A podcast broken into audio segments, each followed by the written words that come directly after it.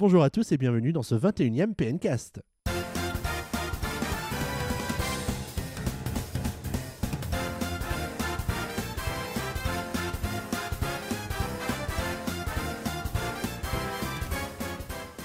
On est ravis de vous retrouver pour un nouveau PNcast vraiment exceptionnel puisqu'il y a quelques heures à peine se déroulait un Nintendo Direct au cours duquel on a appris plein plein plein d'informations et d'annonces sur les dates de sortie et les sorties sur Wii U et 3DS des prochains mois. Et pour parler de tous ces jeux, j'avais besoin d'une équipe de choc et de charme. Et cette équipe de choc et de charme, vous la connaissez maintenant, mais elle est hyper complète aujourd'hui, puisque j'ai le plaisir d'accueillir Valentin dans ce PNcast. Salut Valentin, Salut Xavier, tu vas bien? Ah, très bien et toi? Bah écoute bien, t'as bien dormi? Bah oui, Euh, Bien assez? Un peu, Un peu. mieux que certains je pense. En tout cas, bienvenue. Salut Merci. Mickaël Salut Xavier, tout va bien? Bah écoute, très très bien, très très bien, toi aussi? Oui, oui, je suis très content d'être parmi cette équipe de choc et de charme. Et je sais pas qui fait partie du charme et j'aimerais bien le savoir. Ah bah en, en tout cas, en tout cas, tu fais partie des couches tôt de la PN Team, toi, hein, parce que t'es t'es le premier à partir te coucher hier soir. Ouais, J'avoue, je Ouais. mets à culpa, j'ai des petits yeux, mais c'est normal. Ouais. En tout cas, il y en a un qui n'a pas ménagé ses efforts toute la nuit qui est avec nous ce soir en dépit d'une fatigue grandissante. C'est Boris. Salut Boris. Yo Comment vas-tu? Bah ça va et toi? Bah écoute, moi ça va bien. Bah, Ça me fait plaisir de tous vous retrouver. Bien dormi? Bah plutôt moyen, mais la prochaine fois il faudrait juste qu'ils pensent Nintendo à faire un Nintendo Direct le samedi soir. Au moins à la télé il y a des choses sympas. ou alors, ou alors à 19h. 19h, ce serait pas Non mal. mais moi le, euh, le samedi à 23h comme ça directement après minuit il y a des choses sympas après sur, sur Bah, Canal. écoute, le, le- le meilleur Surtout moyen, pour- c'est le premier samedi du mois. alors. la, la meilleure chose à faire, c'est de vérifier. Bonjour Guillaume. Salut tout le monde. Ah, euh, comment vas-tu? Bah très bien, très bien. Bah, Question au community manager de PN. À quelle heure Nintendo devrait-il diffuser ses Nintendo Direct? Alors entre 17h30 et euh, 21h. C'est une- un bon créneau. 21h 22. Alors 17h30, c'est peut-être un chouillato, un chouillato. C'est après Non, l'école. le c'est meilleur parfait. créneau c'est entre minuit et minuit. au moins, au moins, au moins, t'as le choix. Bon, en tout cas, vous voyez, on débat déjà des heures auxquelles Nintendo devrait diffuser ses Nintendo Direct. En tout cas, c'est parti pour ce 21e PNcast avec un programme un petit peu euh, revisité puisque nous allons débriefer sur le Nintendo Direct. C'est parti.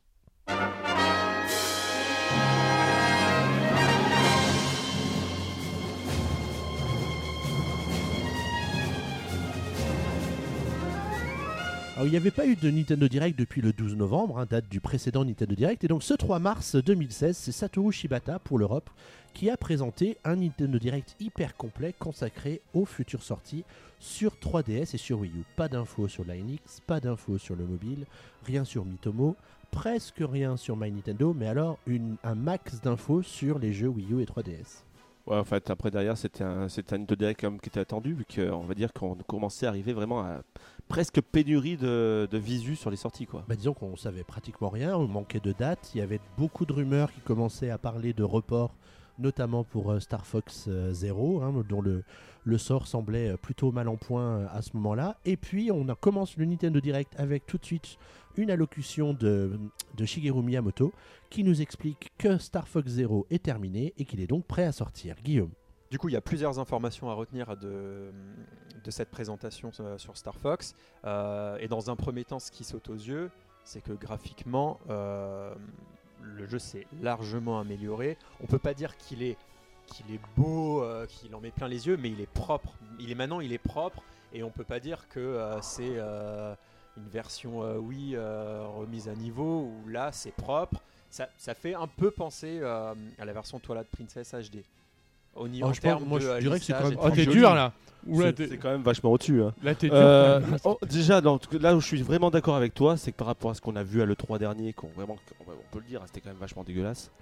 c'était un truc qui devait sortir à Noël, à Noël précédent, c'était vraiment pas prêt du tout. Ça, Il y a une évolution voilà. quand même de dingue. Même si on n'est pas, on n'est pas au summum, on n'est pas devant un, un Mario Kart 8 par exemple pour la Wii U, mais euh, on a quelque chose quand même de tout à fait potable et franchement de plus adapté conso- euh, à, la Wii U aujourd'hui quoi. Après derrière là où là où là où, là où tu as raison, c'est que enfin c'est que c'est déjà une bonne nouvelle. C'est une bonne nouvelle en soi. C'est vraiment, c'est vraiment une bonne nouvelle parce que tellement on avait peur. Rappelez-vous quand on avait fait le débrief de l'E3 en, en, en 2015, on se disait mais qu'il y avait encore énormément de boulot. Alors Bah, et- Il y, avait énormément de boulot au- d'ailleurs, ça s'est vérifié. hein. et au final, bah, ça, ça, ça, ça s'est vu, c'est c'est vraiment vraiment joli. En fait, ils ont rajouté énormément d'effets de lumière, euh, ils ont rajouté énormément aussi un petit peu de détails dans les décors, un peu de texture, etc. C'est beaucoup plus propre que ce que ce qu'on ce qu'on était en droit de s'attendre après le 3 en tout cas. c'est un avis comme un autre. Euh, mais euh, non, c'est vrai que c'est c'est bien plus joli. Mais euh, Mais pour de la Wii U, comme le sol et tout, on pouvait quand même encore s'attendre à mieux. Mais Après, bon, après je fini, suis pas euh, sûr qu'on puisse s'attendre à vraiment mieux de la part de la Wii U. Faut quand même pas oublier que, dans termes de pros, euh, c'est pas une PS4, c'est pas une Xbox One la Wii U. Donc, euh, est-ce qu'elle est capable de Non, mais faire vraiment c'est pas non plus un jeu réaliste en termes de visuellement Je sais graphisme. pas. Donc ils auraient pu aller dans, un, dans le côté Smash Bros ou le côté Mario Kart, comme tu as dit, pour nous faire quelque chose de plus joli. Après, techniquement, tu, quand tu joues en, en lui-même, tu regardes pas, tu passes pas ton temps à regarder le sol parce que tu regardes l'action, tu regardes pas le sol, vraiment les détails du sol. Je pense quand tu joues et que tu tires sur les ennemis, personnellement, je pense. Bah, D'autant plus c'est un petit peu plus compliqué parce que du coup c'est exactement ce que tu dis Valentin, c'est qu'on va dire le, pour, euh, pour Mario Kart, pour, pour Smash Bros etc. On regarde beaucoup les décors, mais la route en elle-même. Mais euh, au final les décors, si tu regardes bien les décors de, de Smash Bros euh, for Wii U, ils sont pas non plus folichons folichons. oh, quand même, Je veux Boris, dire, hein, pour, moi, pour moi, la version 3DS m'avait vachement plus bluffé que la version Wii U. Ce qui est, ce qui est fort sur Wii U, en fait, c'est le 60 FPS constant sur le jeu, en fait, qui est assez impressionnant pour ça. Euh, des D'ailleurs, ils que- l'ont pas abordé. Il me semble qu'ils ont pas dit si Star Fox Zero est très lent 60. Euh, non, non, bah, en tout cas, cas, les séquences qu'on voit montrent un jeu qui est hyper fluide, tu vois, avec les Qui est- verts dans le nouveau qui est- oui, niveau qu'ils ont oui, oui. dévoilé. qui est hyper euh, fluide avec en mm. fait en- quand tu vois en fait même les effets les- euh, en plus t'es- t'as un niveau à peu près dans le désert où t'as une tempête de sable plus les effets de lumière qui les effets de lumière un peu du soleil qui traverse la, qui traverse la tempête plus les tirs plus les explosions etc et il n'y a pas un pet de lag en tout cas sur la vidéo montrée après c'est le but d'une vidéo Je aussi de- crois c'est de, de nous vendre un peu du rêve, hein, quelque part. mais en tout cas voilà je veux dire c'est c'est juste qu'il y a eu une évolution quand même assez flagrante entre la première présentation et cette dernière qui est sûrement la présentation finale d'ailleurs du jeu en tout cas Alors le jeu sort le 22 avril 2016 en exclusivité sur Wii U évidemment. Alors ça c'est une surprise parce que on y, on l'attendait plus hein, ce jeu au printemps. Euh, Il y avait pas mal de rumeurs qui nous parlaient d'un report possible du jeu, de, du même possible réunion ce vendredi. euh, euh, jour d'enregistrement du PNcast où Nintendo allait décider de reporter le jeu ou pas. En fait, c'était complètement mytho puisque la vidéo nous dit bien que le jeu arrive le 22 avril et qu'il est terminé.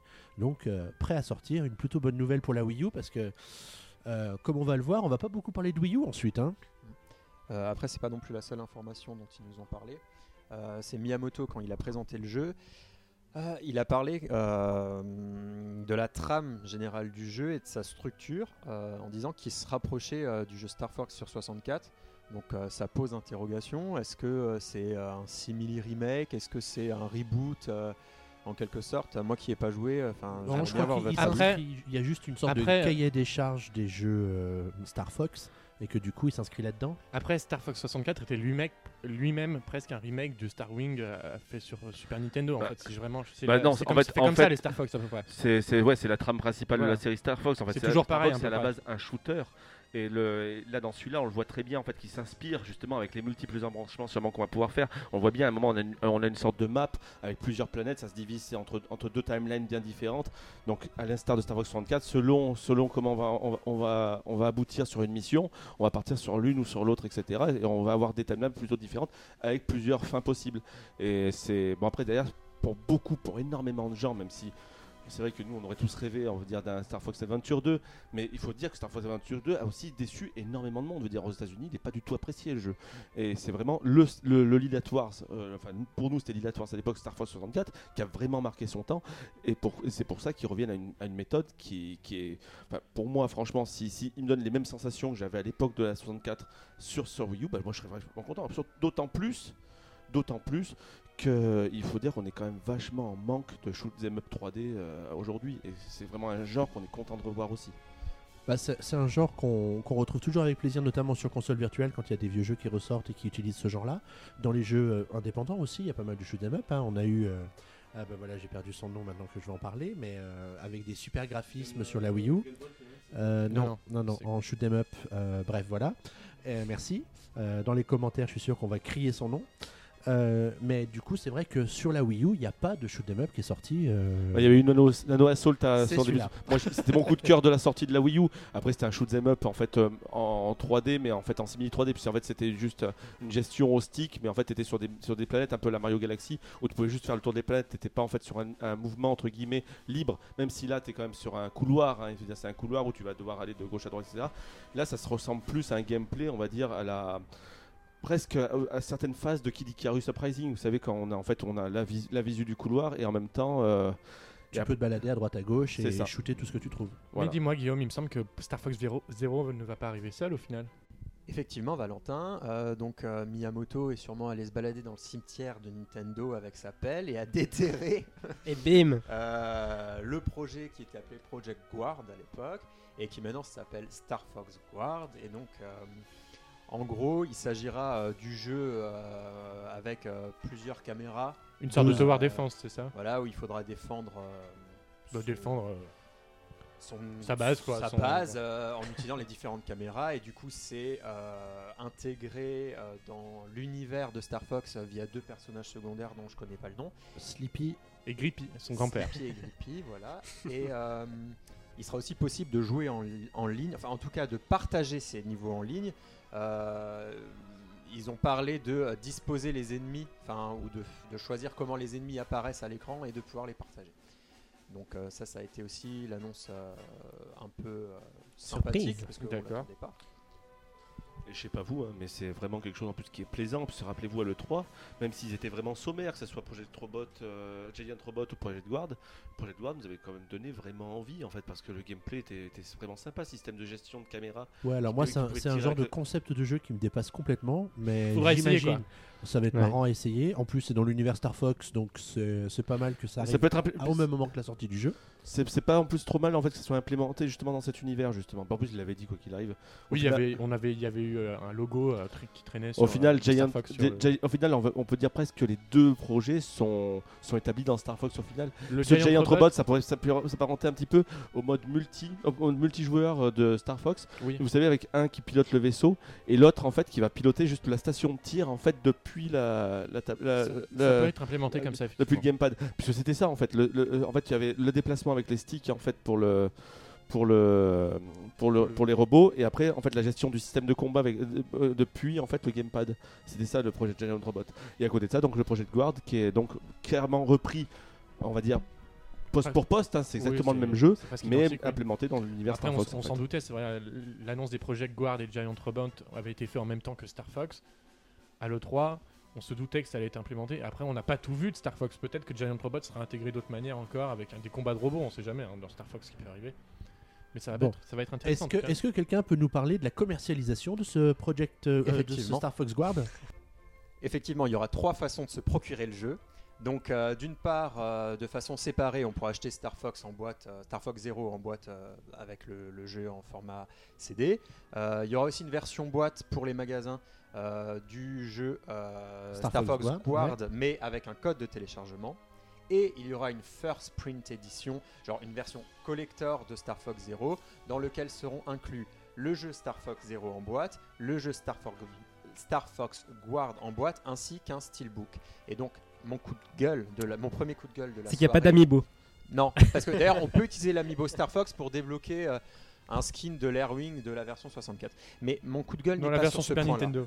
De SNES. Effectivement, je n'ai pas joué au jeu. euh, donc. Euh, et donc, mon coup de gueule, attention, euh, je comprends pas euh, quelle est l'utilité de mettre un steelbook offert si euh, on offre avec les boîtes des jeux normaux? Parce que quand on est collectionneur, euh, on va pas se dire tiens, j'enlève le- mes, mes galettes de mes jeux normaux, je vais les balancer à la poubelle et je vais les mettre dans mon steelbook. Au final, euh, on l'utilise pas le steelbook, ok, on le sort une fois, on le regarde. Pourquoi ils mettent pas directement les deux galettes Alors, dans le steelbook? Bah alors, et, euh, et pour qu'on puisse en profiter. C'est de- pour permettre aux revendeurs malhonnêtes comme Valentin de dépaquer tout ça et de te vendre le steelbook d'un côté et Non. les deux jeux de l'autre. on va remettre les En tout cas, moi, une chose coup que de je gueule- ton pourrais que te conseiller, ça serait juste de prends-le, tu t'en fous du steelbook, tu le gardes. Comme ça, si un jour tu veux le revendre dans, dans 10 ans, bah, si tu as la version complète avec le steelbook, etc., ça te vaudra le triple du prix que le jeu normal en fait. Après, ton coup de gueule n'est pas nouveau. Ils l'ont déjà fait avec les Pokémon Ruby Omega et Saphir Alpha. Vous avez mis le Steelbook plus la Project version Zero du jeu. aussi. mais Ils vont le faire d'ailleurs avec. Fire Emblem Fate, donc on va reparler tout à l'heure. Ils l'ont refait avec Project Zero. Bah oui, il- c'est bah pas oui. nouveau. Alors, sinon, rafraîchissez-moi la mémoire. À quoi ressemble le steelbook? Le plastique. Il y a un Airwing dessus. D'accord, mais à l'intérieur, du coup, il y a l'emplacement pour deux, Deux CD, CD, oui. et en fait, euh, les jeux Bah, sont pas là-dedans. quoi. Mais dire, c'est comme ça se fait depuis. euh, c'est ça comme se fait depuis des années, c'est pas de- nouveau. Depuis maintenant de. On a commencé à les voir vraiment apparaître au début de la PS3, Xbox 360. C'est euh, maintenant ça se fait même t'en as même sur PlayStation 2. Après PlayStation 2 c'était carrément la boîte directement.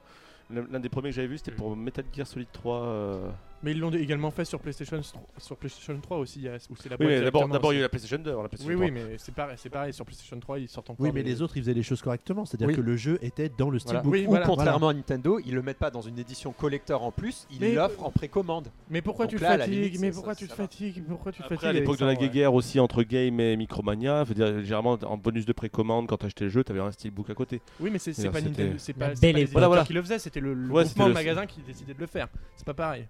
Mais voilà, je veux dire, donc c'est c'est bon, c'est un cadeau, on va le prendre. hein. Après, c'est Oui, sûr ça sert à rien. Alors, Ils pourraient mettre des choses plus intéressantes pour le coup qu'un steelbook avec si on a déjà les autres boîtes. Pour ça, je suis tout à fait d'accord, ça c'est sûr. et du coup, vous allez prendre l'édition collector ou est-ce que vous allez prendre l'édition normale du jeu Moi et- personnellement, je prendrais l'édition collector parce que euh, Star Fox Ward est proposé en version disque uniquement comme cela. Moi, je vais attendre d'avoir les tests parce que j'ai jamais joué à un Star Fox, je suis pas très euh, euh, shooter et donc euh, du coup, attendre de voir les tests. Et moi, je peux te dire la note, ça sera 14. Bah, pour l'instant, moi, je suis pas encore hyper convaincu du jeu, donc je sais pas encore si je vais l'acheter tout court. Jour J, euh, version first print si je la trouve. Et voilà quoi, c'est c'est un, c'est un- c'est un jeu que j'attends depuis le début. J'ai été déçu à l'E3. Là, il, me- il remonte. Et après, derrière, on va voir. Après, il y a eu la petite histoire d'Ambroglio. On n'en a pas parlé. Qu'au final, euh, Platinum Game n'aurait pas développé le jeu Star Fox Zero en lui-même. Après, c'est pas sûr, ça Ward. faut vérifier. Mais, euh, Et voilà, ça, ça, apparemment, c'est un truc qui vient de sortir aujourd'hui à, la date d'enregistrement. Mais bon, en tout cas, euh, enfin, ça sera quand même avec plaisir qu'on retrouvera Fox quand même. Bon, en tout cas, c'est un des seuls jeux Wii U nouveaux qui a été évoqué au cours de ce Nintendo Direct, puisque pour la suite de l'émission, Bien entendu, oui. c'est c'est surtout des vieux jeux euh, qu'on nous a euh, remis au goût du Et jour. Alors que non, le- Color Splash, tu l'oublies? Ah oui, pardon. Et Mario et Oui. Fire. Emblem, etc. Un- J'ai dit un des seuls, j'ai pas dit le seul. Voilà. Oui, parce que, parce que lui, il n'était pas nouveau. Et au final, ça fait un an qu'on Oui. qu'on Oui, sait. mais il arrive. Oui, il arrive. Il arrive même très vite, parce qu'au final, on a une date, euh, deux semaines, euh, un mois, et, un mois et deux- et dix jours avant sa sortie. C'est quoi. ça, c'est ça. Dans un petit mois, il est là. Pour Un petit mois et Marcoté, demi. c'est- pour on va, il va être content là. Ah Ben ça y est, c'est parti, c'est lancé. Oui. D'ailleurs, on va lancer tout de suite la, la suite de ce PNcast parce que ça fait déjà 16 minutes qu'on parle d'un seul jeu qui n'est que le premier de tout le Nintendo Bah, Direct. C'était sûrement l'un des plus Oui, controversés déjà de base, et en plus, à côté de ça, il y avait l'histoire du, du report, etc. Ils ont voulu calmer le jeu de suite. Et c'est aussi, c'est aussi le jeu où il y a eu le plus de temps passé lors du Nintendo Direct. Je crois qu'il y a eu pratiquement 5 minutes consacrées au jeu sur la quarantaine de minutes que fait le Direct. Du coup, du coup, dans le niveau ratio, on est bon. Niveau ratio, on est bon. Voilà, alors on va être un petit peu plus court pour euh, parler de Splatoon. Et du coup, on va reparler de Splatoon qui a gagné un prix au Japon parce que c'est donc la nouvelle licence de Nintendo en 2015 qui a vraiment eu un gros succès. Bah, surtout au Japon, plus qu'ailleurs, hein, je Ouais. dirais. euh. Ouais, le prix Deluxe Valentine. Exactement. Merci pour ce placement de produit euh, très bien choisi. Et du coup, il y a eu le dernier DLC de Splatoon et on se pensait que ce serait terminé, mais finalement Nintendo ne lâche pas l'affaire, ce qui est très bien. Donc euh, on va voir le 9 mars une première mise à jour qui se focalisera sur l'équilibrage donc des tenues avec euh, des modifications des matchs pro et des festivals. Ensuite, on aura une deuxième mise à jour qui se fera en deux étapes. Du coup, on va dire euh, trois mises à jour en tout quoi. c'est ça, 3 pour le prix d'une. Et donc ça arrivera en avril, donc euh, ça réajustera les armes. Il y aura carrément une sélection de cartouches proposées donc par un des personnages du jeu. Donc euh, Bah, le, le but, c'est de nous montrer les armes les plus populaires euh, au sein de la communauté, c'est-à-dire quelles sont les armes qui sont choisies par les joueurs. Du coup, ils vont nous dire un peu, c'est un peu pour orienter niveau stratégie, bah, Mhm. quelles sont les armes qu'il vaut mieux utiliser, parce que quand on a plus d'une quarantaine, bah, finalement, tu sais plus quoi choisir, donc c'est plutôt bienvenu. Et j'ai cru comprendre qu'ils vont remixer euh, les différentes armes secondaires et principales euh, avec les armes pour qu'on ait d'autres combinaisons. ouais, pour faire de nouvelles stratégies, tout à fait. Non, Pour l'équilibrage après derrière Ouais, ça. ça peut être intéressant, mais pas de nouvelles armes en, en l'occurrence. C'est vrai- Bon, vraiment de je pense qu'à l'équilibrage. que- pratiquement 80 armes, maintenant on est quand même plutôt pas mal. hein. Mm, Ouais. mm, mm. Je crois que niveau arène, niveau armes, niveau équipement, etc., je crois qu'ils ont mis le maximum qu'ils pouvaient mettre pour que ça reste assimilable par les, par les joueurs euh, Mhm. de façon relativement coup, facile. le- Surtout que c'est quand même le grand public qui joue à Splatoon, c'est pas forcément euh, Et- le hardcore gamer, c'est pas le Call of Il peut y avoir Duty du boy. petit Quoi. public aussi. Hein? Il peut y avoir du petit public aussi. Tout à fait. Et en fait, tout ça, c'est pour faire euh, du peaufinage, quoi, pour euh, terminer le travail qu'ils ont bien commencé et bien terminé sur euh, Splatoon. Autre jeu qui fait souvent l'objet de mise à jour de la part de Nintendo, c'est Super Mario Maker. Boris, tu peux nous en parler un peu? Ah bah on va dire oui, c'est en- encore c'est l'un des deux jeux de l'année dernière qui fait vraiment encore parler de lui aujourd'hui. euh, parce que c'est l'un des deux gros jeux de Nintendo qui s'est vraiment bien vendu dans le monde et où Nintendo compte vraiment toujours entretenir le buzz dessus, c'est Mario Maker. Euh, du coup là on avait encore l'habitude un peu tous les jours de voir, enfin toutes les semaines de voir des nouveaux costumes euh, disponibles pour le blog champignon, Amiibo de... de- Récemment on a eu le Tanuki par exemple, là il n'y a pas bien longtemps. Bah, Là, cette semaine, ils en sont à un costume par jour à peu près. hein. À peu près, ouais, ou par minute, par minute à peu près. Et du coup, eh ben, euh, donc, euh, notre ami Shibata il nous a annoncé que ben, une mise à, mise à jour ma- majeure allait arriver euh, assez rapidement d'ailleurs. Il me semble que ça arrive Le 9 courant- mars. C'est ça, court, pareil, à, à l'instar de, de De Splatoon. Ouais. Le 9 mars, une grosse mise à jour ma- majeure avec bah, deux nouveautés de gameplay possibles pour l'éditeur de niveau, mais pas des moindres parce que ça va permettre un peu de renouveler aussi un petit peu le type de puzzle disponible dans les stages que de, de création. Le premier, c'est en fait euh, les swamps qui vont pouvoir être euh, transformés en barres à épines. Vous savez, celles qui arrivent d'un côté. Le truc qui arrive super vite. Ouais, vous savez, et qui te tue, euh, Rappelle-toi, ça a été instauré dans Super Mario World. Ouais. Et en fait, ça arrivait d'un côté en fait de l'écran et tu le voyais à peine dépasser d'un coup. Et après, d'un coup, il partait bah, à toute trom- à, à toute trompe vers, vers, vers l'autre côté. En fait, ça traversait l'écran de part en part. Elle t'épargnait pas cette arme. Enfin, cette, Non, non, bah, en fait, euh, il fallait vraiment, en fait, truc. généralement, c'était des, c'était, c'était des, des- des puzzles de plateforme en fait, qui te permettaient de te cacher juste à un endroit précis à chaque fois. Et là, bah, du coup, pour pouvoir le débloquer, il va falloir juste secouer le swamp, euh, enfin l'item swamp, pour qu'il devienne en fait cet objet. Vous pouvez le placer un peu où bon vous semble, en mettre plusieurs filets, etc. Euh, Rappelle-toi, d'ailleurs, il y avait aussi des niveaux où en fait ça, ça arrivait en escalier, c'est-à-dire qu'il fallait vraiment que tu cours vite pour t'échapper, éviter les ennemis en même temps, parce qu'en fait, en gros, t'en avais un qui se déclenchait et, en- et les autres, en fait, euh, en à la queue leu, quoi. derrière, ouais.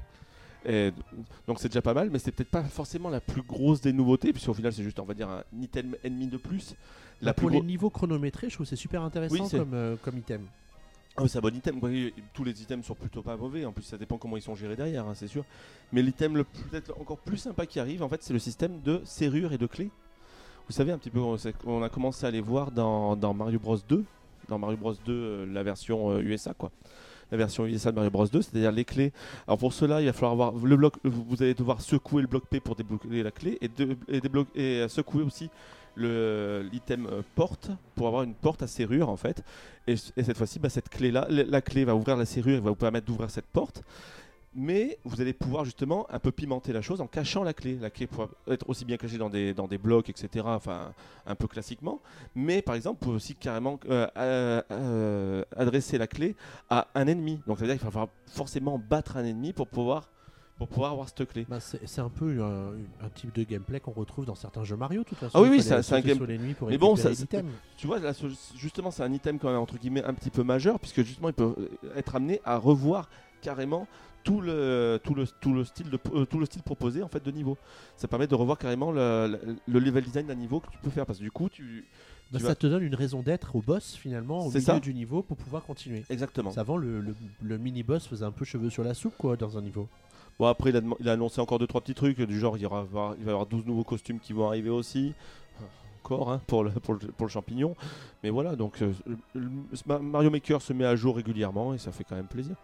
Bah, en tout cas, on Ah, si, si, un, un dernier, un dernier. dis-le tout. Est-ce que tu te rappelles quand on a essayé euh, Mario, Ma- Mario Maker pour la Ah, première fois, Je pense qu'on pourrait en refaire un play-end sur ce. Oh, sur bah, le ce problème, c'est que notre, notre, notre play-in avait euh, duré à peu près 9 heures, puisqu'on avait passé pratiquement 9 heures à, jouer, à user 300 vies, sans jamais arriver au bout du mode expert, en fait, dans le mode Mario contre 100, enfin, euh, le mode Sans sans, Mario.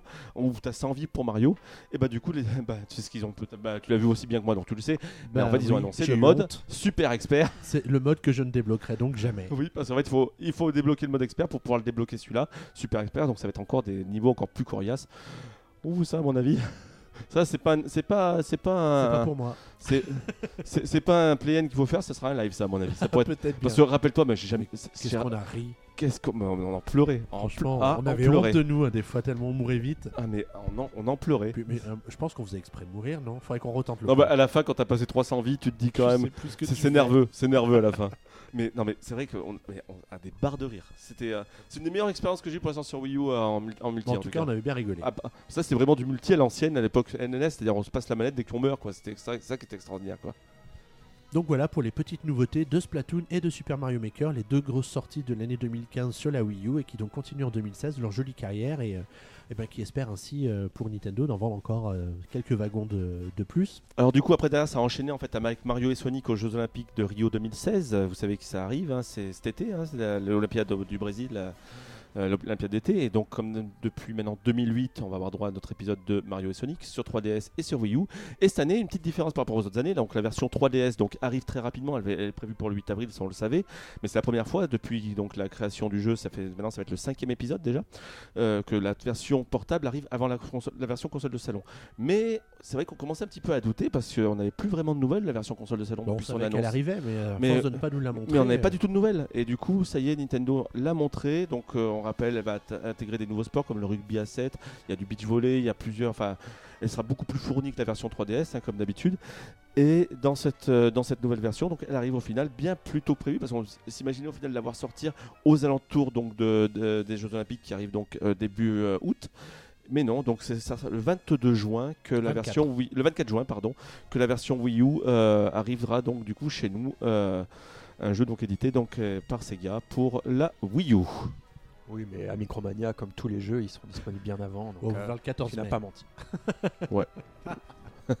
Merci. Ah, au moins quelqu'un qui, qui me comprend. Merci beaucoup. Bon, en tout cas, la, la séquence d'intro du jeu est super sympa, comme toujours avec les Mario et Sonic. Mais ça les- donne envie. Hein. Moi, moi j'ado- j'adore cette, cette, euh, cette licence. C'est une licence que j'apprécie énormément. Euh, J'ai toujours été, de- depuis la NES, hein, j'ai toujours été fan de tout ce qui est track and field, etc. Suer devant une console. C'est le seul jeu qui te fait suer en fait devant une console. Ah, euh, quand tu tabasses le bouton A, euh, tu te mets tu sais, en position limite, un peu position fœtus, euh, pour pouvoir tabasser le plus rapidement possible. Je voudrais bien Rappelle- pouvoir faire ça. Rappelle-toi l'ép- euh, ra- rappelle- rappelle-toi à l'époque des, Track and des, field. des track and field. Avec les ampoules au doigt. Ah, mais non, mais j'ai un, un pote qui s'est fait une entorse carrément avec le. Ah oui, d'accord. Une entorse en Moi- jouant à track and field. Il a Moi- porté plainte auprès de Konami. Moi, moi, moi, je me suis jamais fait d'entorse forcément parce que du coup, je suis très souple au poignet, hein, c'est de l'entraînement. Mais après. Donc euh, voilà, en tout cas, c'est c'est une licence que j'apprécie beaucoup. J'espère juste qu'ils remettront un vrai mode de jeu Jeux Olympiques comme ils avaient mis pour les Jeux Olympiques d'hiver 2010. Euh, on verra. On Non, on verra parce que c'est vrai que le problème, c'est le le, dernier Jeux Olympiques d'été, c'était une système de map qui était toute pourrie sur Wii. Euh, donc on verra. On n'a aucune info pour l'instant sur vraiment la. Du coup, pour vous, messieurs, euh, vous allez le prendre, euh, Mario Sonic Ah bah moi, absolument. Moi, Bah, moi, c'est juste pour le plaisir de voir toutes les cinématiques avec Mario et compagnie. euh, moi, c'est juste pour ça que je le prends ce jeu. Ah, moi, jour J, comme d'hab. Comme d'hab. Toi, Michael Non, euh, ah bon, pour toi, je ça préférais jouer chez des gens plutôt. Ah ouais, comme il veut se taper l'incruste. C'est mieux à plusieurs, c'est vrai, ce genre de jeu. Moi non plus, je vais pas le prendre. Oh, Ok. blasé. Après, c'est c'est- euh, franchement, si vous avez des amis, parce que c'est vraiment bon à plusieurs, ça, c'est ce genre de jeu, en fait, euh, les, les jeux Mario et Sonic, en fait, aux Jeux Olympiques. Si vous avez des amis, moi, moi à l'époque de la version, la première version, on s'était fait une grille, en fait, on, on était, on avait joué à 4 on s'est fait une grille avec des qualifs, etc. Et on s'est enchaîné tout en une soirée. Mais c'est c'est une tuerie. En- multi- choses. en- Alors, alors, en je- multi, c'est une je tuerie. Demande, je demande aux auditeurs s'il y en a d'autres qui font des grilles de qualification quand ils jouent à Mario et Sonic. Ah, je veux mais- dire, t'es un malade. Non, mais, non, mais sais, c'est juste pour se mettre dans les conditions. c'est- c'est- généralement, c'est le genre de jeu, c'est quand t'es en plein JO, t'as envie d'y jouer. Mais, mais je- c'est vrai, je- c'est pour ça qu'ils en font d'ailleurs, je pense. Sinon, ils le Après feraient voilà, après euh, il faut choisir. Donc soit Mario Sonic, soit le vrai jeu des JO qui sera sûrement annoncé en avril pour euh, le mois de, Oui. le mois de juillet comme d'habitude. fait. Toujours édité par Sega, parce que c'est Sega qui a les droits en fait des, Des des Jeux Olympiques. Bon, est-ce qu'il y a eu d'autres jeux Wii U qui ont été évoqués euh, pendant ce Nintendo Direct alors? Euh, oui, il y a eu enfin le jeu euh, qu'on appelait avant euh, Shin Megami Tensei Cross Fire Emblem, qui a donc son nom européen, qui est donc Tokyo Mirage Sessions, Sessions et Cross Fire Emblem. D'un coup, ça claque beaucoup moins quand même. hein. Bah, Déjà, il n'y a plus d'allusion à Shin Megami Ouais, Tensei. Il tout à faut fait. croire qu'ils ont compris que En le nom Europe, n'était ouais. peut-être pas très vendeur en Europe. Bah, D'ailleurs, euh, c'est, je pense que le jeu au niveau commercial n'aura pas énormément d'ambition parce qu'il sera seulement traduit en anglais en sous-titres, donc on n'aura pas du tout de localisation. euh, Bon, bah, Après, je tiens à dire que les joueurs parlent plus anglais. Après, dire, je tiens à euh, ajouter justement que tous les jeux Atlus, euh, c'est Atlus qui fait le jeu, tous les jeux Atlus sont, tra- ne pas, sont pas traduits en français et ils se vendent malgré tout. Donc, euh, Après, C'est non, mais ça reste une vente confidentielle par Voilà. rapport à d'autres. Mm. euh, Mais ça reste des jeux de qualité malgré tout. ah, bah, les jeux Atlus, ça reste des jeux de très très oui, grande qualité, ça c'est sûr et certain. Oui. Et celui-là se démarque vraiment, je- on retrouve vraiment au niveau des, des couleurs qui, qui pètent vraiment aux yeux, l'univers plutôt, je dirais Persona, vraiment. Et euh, Toujours faire par Atlus, oui, c'est vrai. C'est c'est- c'est ce que j'allais te dire. C'est que, excuse-moi, le problème c'est qu'il arrive cette année et moi personnellement, il y a cette cette année il y a Persona, Persona 5, qui arrive. J'attends quand même vachement plus Persona 5 que, que, Ah que bah, je- je- de toute façon, que les je deux sais plus comment sont il pas- s'appelle, les ce deux jeu. jeux sont pas du tout euh, au même niveau. Je veux dire, il n'y a pas les mêmes ambitions pour les Tout deux jeux. C'est évident. Bah, vous dire, en principe, c'est un jeu quand même avec une licence qui appartient à Nintendo. Donc Nintendo, on rappelle, rappelle-toi des partenariats qu'ils ont fait plusieurs fois. Euh, généralement, ils ont quand même un certain regard euh, critique hein, sur. euh, Au niveau de la euh, qualité. euh, Rappelez-vous un peu, par exemple, ne serait-ce que pour le pour le F0 de Sega de la GameCube, euh, le producteur de la série, euh, donc euh, en fait, qui a fait qui a fait le jeu en fait pour Sega, a dit plus jamais il travaillerait avec Nintendo.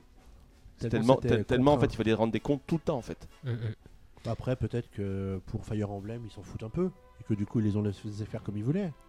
Non, je pense plus à mon avis qu'il y a une histoire de gros sous là-dedans, mais Ouais, mais là vraiment sur ce Crossfire Emblem, la touche Fire Emblem, on la voit vraiment très peu. ah bon, que très peu. Ouais. On la voit pas du tout en fait, surtout. Et donc on est dans un JRPG qui mélange de la J-pop. Donc c'est vraiment un truc qui ça paraît qui absurde. Quoi, Ça, mais ça me semble tellement bizarre par mais rapport ça- à je Fire Emblem. très drôle. C'est vraiment étonnant. Je pense que c'est vraiment très très décalé. et C'est là-dessus, je pense, qu'il joue. Je pense que c'est un peu Le de la problème, c'est qu'il va falloir voir assumée. si l'humour colle avec, le, avec notre univers à nous Ouais. aussi. C'est ça, le gros- c'est ça son gros problème. Après, je sais pas s'il a marché même au Japon. Je sais pas s'il a marché. Il était Non. vendu en pack avec la Wii U au Japon. J'ai pas les chiffres, mais je sais que c'était pas, c'était pas moment, Il n'y extraordinaire. a plus de Wii U au Japon, donc je sais pas, mais c'est un rapport. mais- Bon, par contre, il y a un autre jeu. Alors, on en avait entendu une rumeur il y a quelques semaines de ça en nous disant il arrive sur Wii U et finalement, il a été annoncé hier. Oui. Alors, de quel jeu s'agit-il, Eh ben, mon c'est cher Valentin Paper Mario Color Splash qui a été annoncé donc par Nintendo lors de ce Nintendo Direct. Donc Paper Mario Color Splash ressemble légèrement à Paper Mario Seeker Star dans, dans son, son développement par, par le fait que ça mettra l'accent sur des combats non plus avec des stickers comme vous pouvez le voir mais plus avec des cartes. Dieu merci. La peinture sera également euh, à l'honneur notamment parce que le, le problème Splatoon. Splatoon. c'est ça, euh, ou euh, Super Mario Sunshine, comme tu veux. Et euh, Mario sera doté d'un Mario marteau splash qui lui permettra de redonner de la couleur aux environnements du jeu. Parce que c'est le gros problème de, de ce jeu, la couleur disparaît petit à petit de Oh, Est-ce que c'est triste comme histoire Le premier jeu entièrement en noir et blanc. Puis Limbo. On a eu euh, The Blob aussi qui était comme ça. Oui, ça m'a fait penser un peu à ça quand j'ai vu la vidéo hier soir. Comme on avait vu pour Splatoon ou Super Mario Sunshine, ce genre de choses. Et donc ça sortira courant de l'année 2016 sur Wii U. On n'a pas eu beaucoup plus d'informations sur le jeu. Vous le sentez que c'est un peu le jeu du style de la rentrée, c'est comme on a eu pour euh, Paper Mario, etc. Enfin, Oui, euh, Si, si Zelda est le jeu de Noël, oui. Sinon, euh, il se peut qu'ils fassent euh, de Paper Mario leur jeu de fin d'année sur euh, Wii U parce que la licence est quand même vraiment plébiscitée par les joueurs européens et du coup, euh, ce serait peut-être pas idiot de leur part d'attendre Noël pour le sortir. ça reste pas non plus des, des monstres et des monstres de vente. hein, oui, mais c'est ça ou rien. Donc de toute façon, euh, il vaut mieux que Après il y a le peut-être 3, ça. d'ici là on aura peut-être des nouveautés. Oui, on c'est en vrai. reparlera. On a le temps d'en reparler. Mais euh, après, graphiquement, je sais pas ce que vous trouvez, mais moi je trouve les couleurs un peu ternes sur les images qu'on a vues. Bah, surtout avant qu'on repeigne, c'est sûr. c'est vrai, après, je trouve pas. Ils, ils ont dit qu'ils mettraient l'accent sur la couleur. Et moi j'ai trouvé vraiment les couleurs un peu ternes. Je sais pas à votre avis, euh, mais.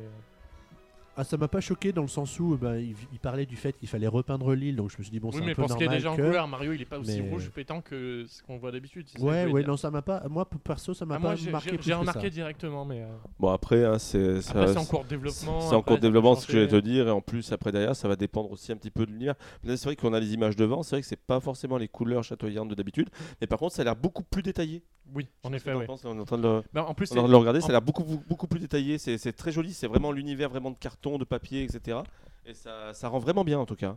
C'est plus réaliste en fait. C'est, on, on pourrait croire que c'est quelqu'un qui a fait une petite maquette, enfin qui a fait une maquette avec. euh, Après, ça sera, ça sera jamais au Ça ni- fait très ori- origami style en fait, ça fait un petit peu. euh, Gary Gamstar. Mais en tout, Mais tu vois, après, moi, je trouve, je trouve, je trouve, en tout, je trouve pas les, les détails euh, qu'on a pu voir pour en- sur- en notamment tout cas, sur là, je regarde la vidéo, hein, on a quand même un, un- comment on appelle ça, un mascas qui est en train de sniffer un toad. Ça- Mais je sais pas ce que tu en penses. Je trouve que ça a pas le niveau de Tiroir, par exemple. ouais, mais c'est pas la même. Niveau détail. Après, carton, est d'abord sorti sur une console portable, donc c'est pas du tout la même définition d'écran, plus qu'il Ouais. était en plus en AMOLED, donc encore plus, encore plus, pardon. Et à côté de ça, après derrière, il est sorti en- sur PS4, qui a pas non plus la même puissance. Après derrière, non, moi je le trouve très joli, très mignon. Il Après, ça sera. un- Moi, j'adore la moi je suis content, moi, je Mario, suis, donc, euh, franchement moi je suis content. Après quand tu disais qu'on venait d'avoir la rumeur, mais la rumeur elle court depuis pratiquement la sortie de la Wii U. Donc, euh, Oui, après, c'est comme euh, annoncer à Mario Kart sur une prochaine console de Nintendo, c'est un peu le coup sûr, mais. euh, Donc, comme pour Mais tous voilà. les jeux, euh, Paper Mario, pour vous, c'est oui ou non? Euh, J'avais juste une question avant. Oui. Euh, pour ceux qui ont, comme moi, jamais joué à un Paper Mario, euh, L'histoire ne se Shibata suit pas. parlait, euh, non, Shibata, il parlait d'un d'un jeu d'action-aventure, euh, mais ça se traduit comment en fait en termes de gameplay euh, En fait, en gros, t'es sur, t'es- c'est sur un peu des, des- des mondes un petit peu larges. Hein. C'est pas des niveaux à la Mario euh, à plateforme comme tu connais. En fait, des niveaux en fait, où tu explores le monde, où tu as des divers puzzles à résoudre, etc. Et en fait, par contre, quand tu rencontres des ennemis, ça passe directement en mode un peu RPG, en tour par tour, en fait. Où tu dois, mais un tour par tour en plus un petit peu, mais en fait, un petit peu mêlé d'action entre guililles, Ouais. Oh, mais vraiment des grosses guillemets dans l'action. En gros, c'est-à-dire quand tu lances une attaque, il va falloir en plus un peu, un, un petit peu aspect, euh, comment on appelle ça, euh, euh, quick time event, où quand tu vas arriver sur ton attaque, il va falloir aussi que tu appuies au bon moment pour faire un euh, une, une sorte de puissance, un peu à l'instar de ce qui se passe dans les Mario and Luigi, etc. Oui, c'est quoi. ça. ouais. Sinon, la France veut savoir. Paper Mario, c'est oui ou c'est non? Bah, moi, c'est oui. Bah évidemment, toi c'est oui, évidemment. moi, c'est oui tu l'as vu apparaître, j'imaginais ton œil briller déjà. Bah oui, c'est ça. Bon et toi Michael? J'attends de lire les tests hein, parce que j'ai été relativement déçu de l'épisode 3DS. Du coup, euh, l'épisode 3DS, je sais pas ce que j'ai. je, je suis en attente. J'avais testé l'épisode 3DS que j'avais vraiment apprécié. Après, j'espère qu'ils vont continuer en fait dans ce style de l'épisode 3DS en améliorant le rythme. Parce que c'est vrai que le pro- du premier- depuis le premier Mario, en fait, ils améliorent un petit peu le rythme parce que parfois c'était très très long les phases de combat. Donc j'espère que ça va continuer un petit peu dans ce sens. Mais euh, oui, après c'est vrai que le seul truc, c'est que j'aurais tellement aimé, aimé- aimé voir une suite à la version à la version Wii qui était vraiment géniale.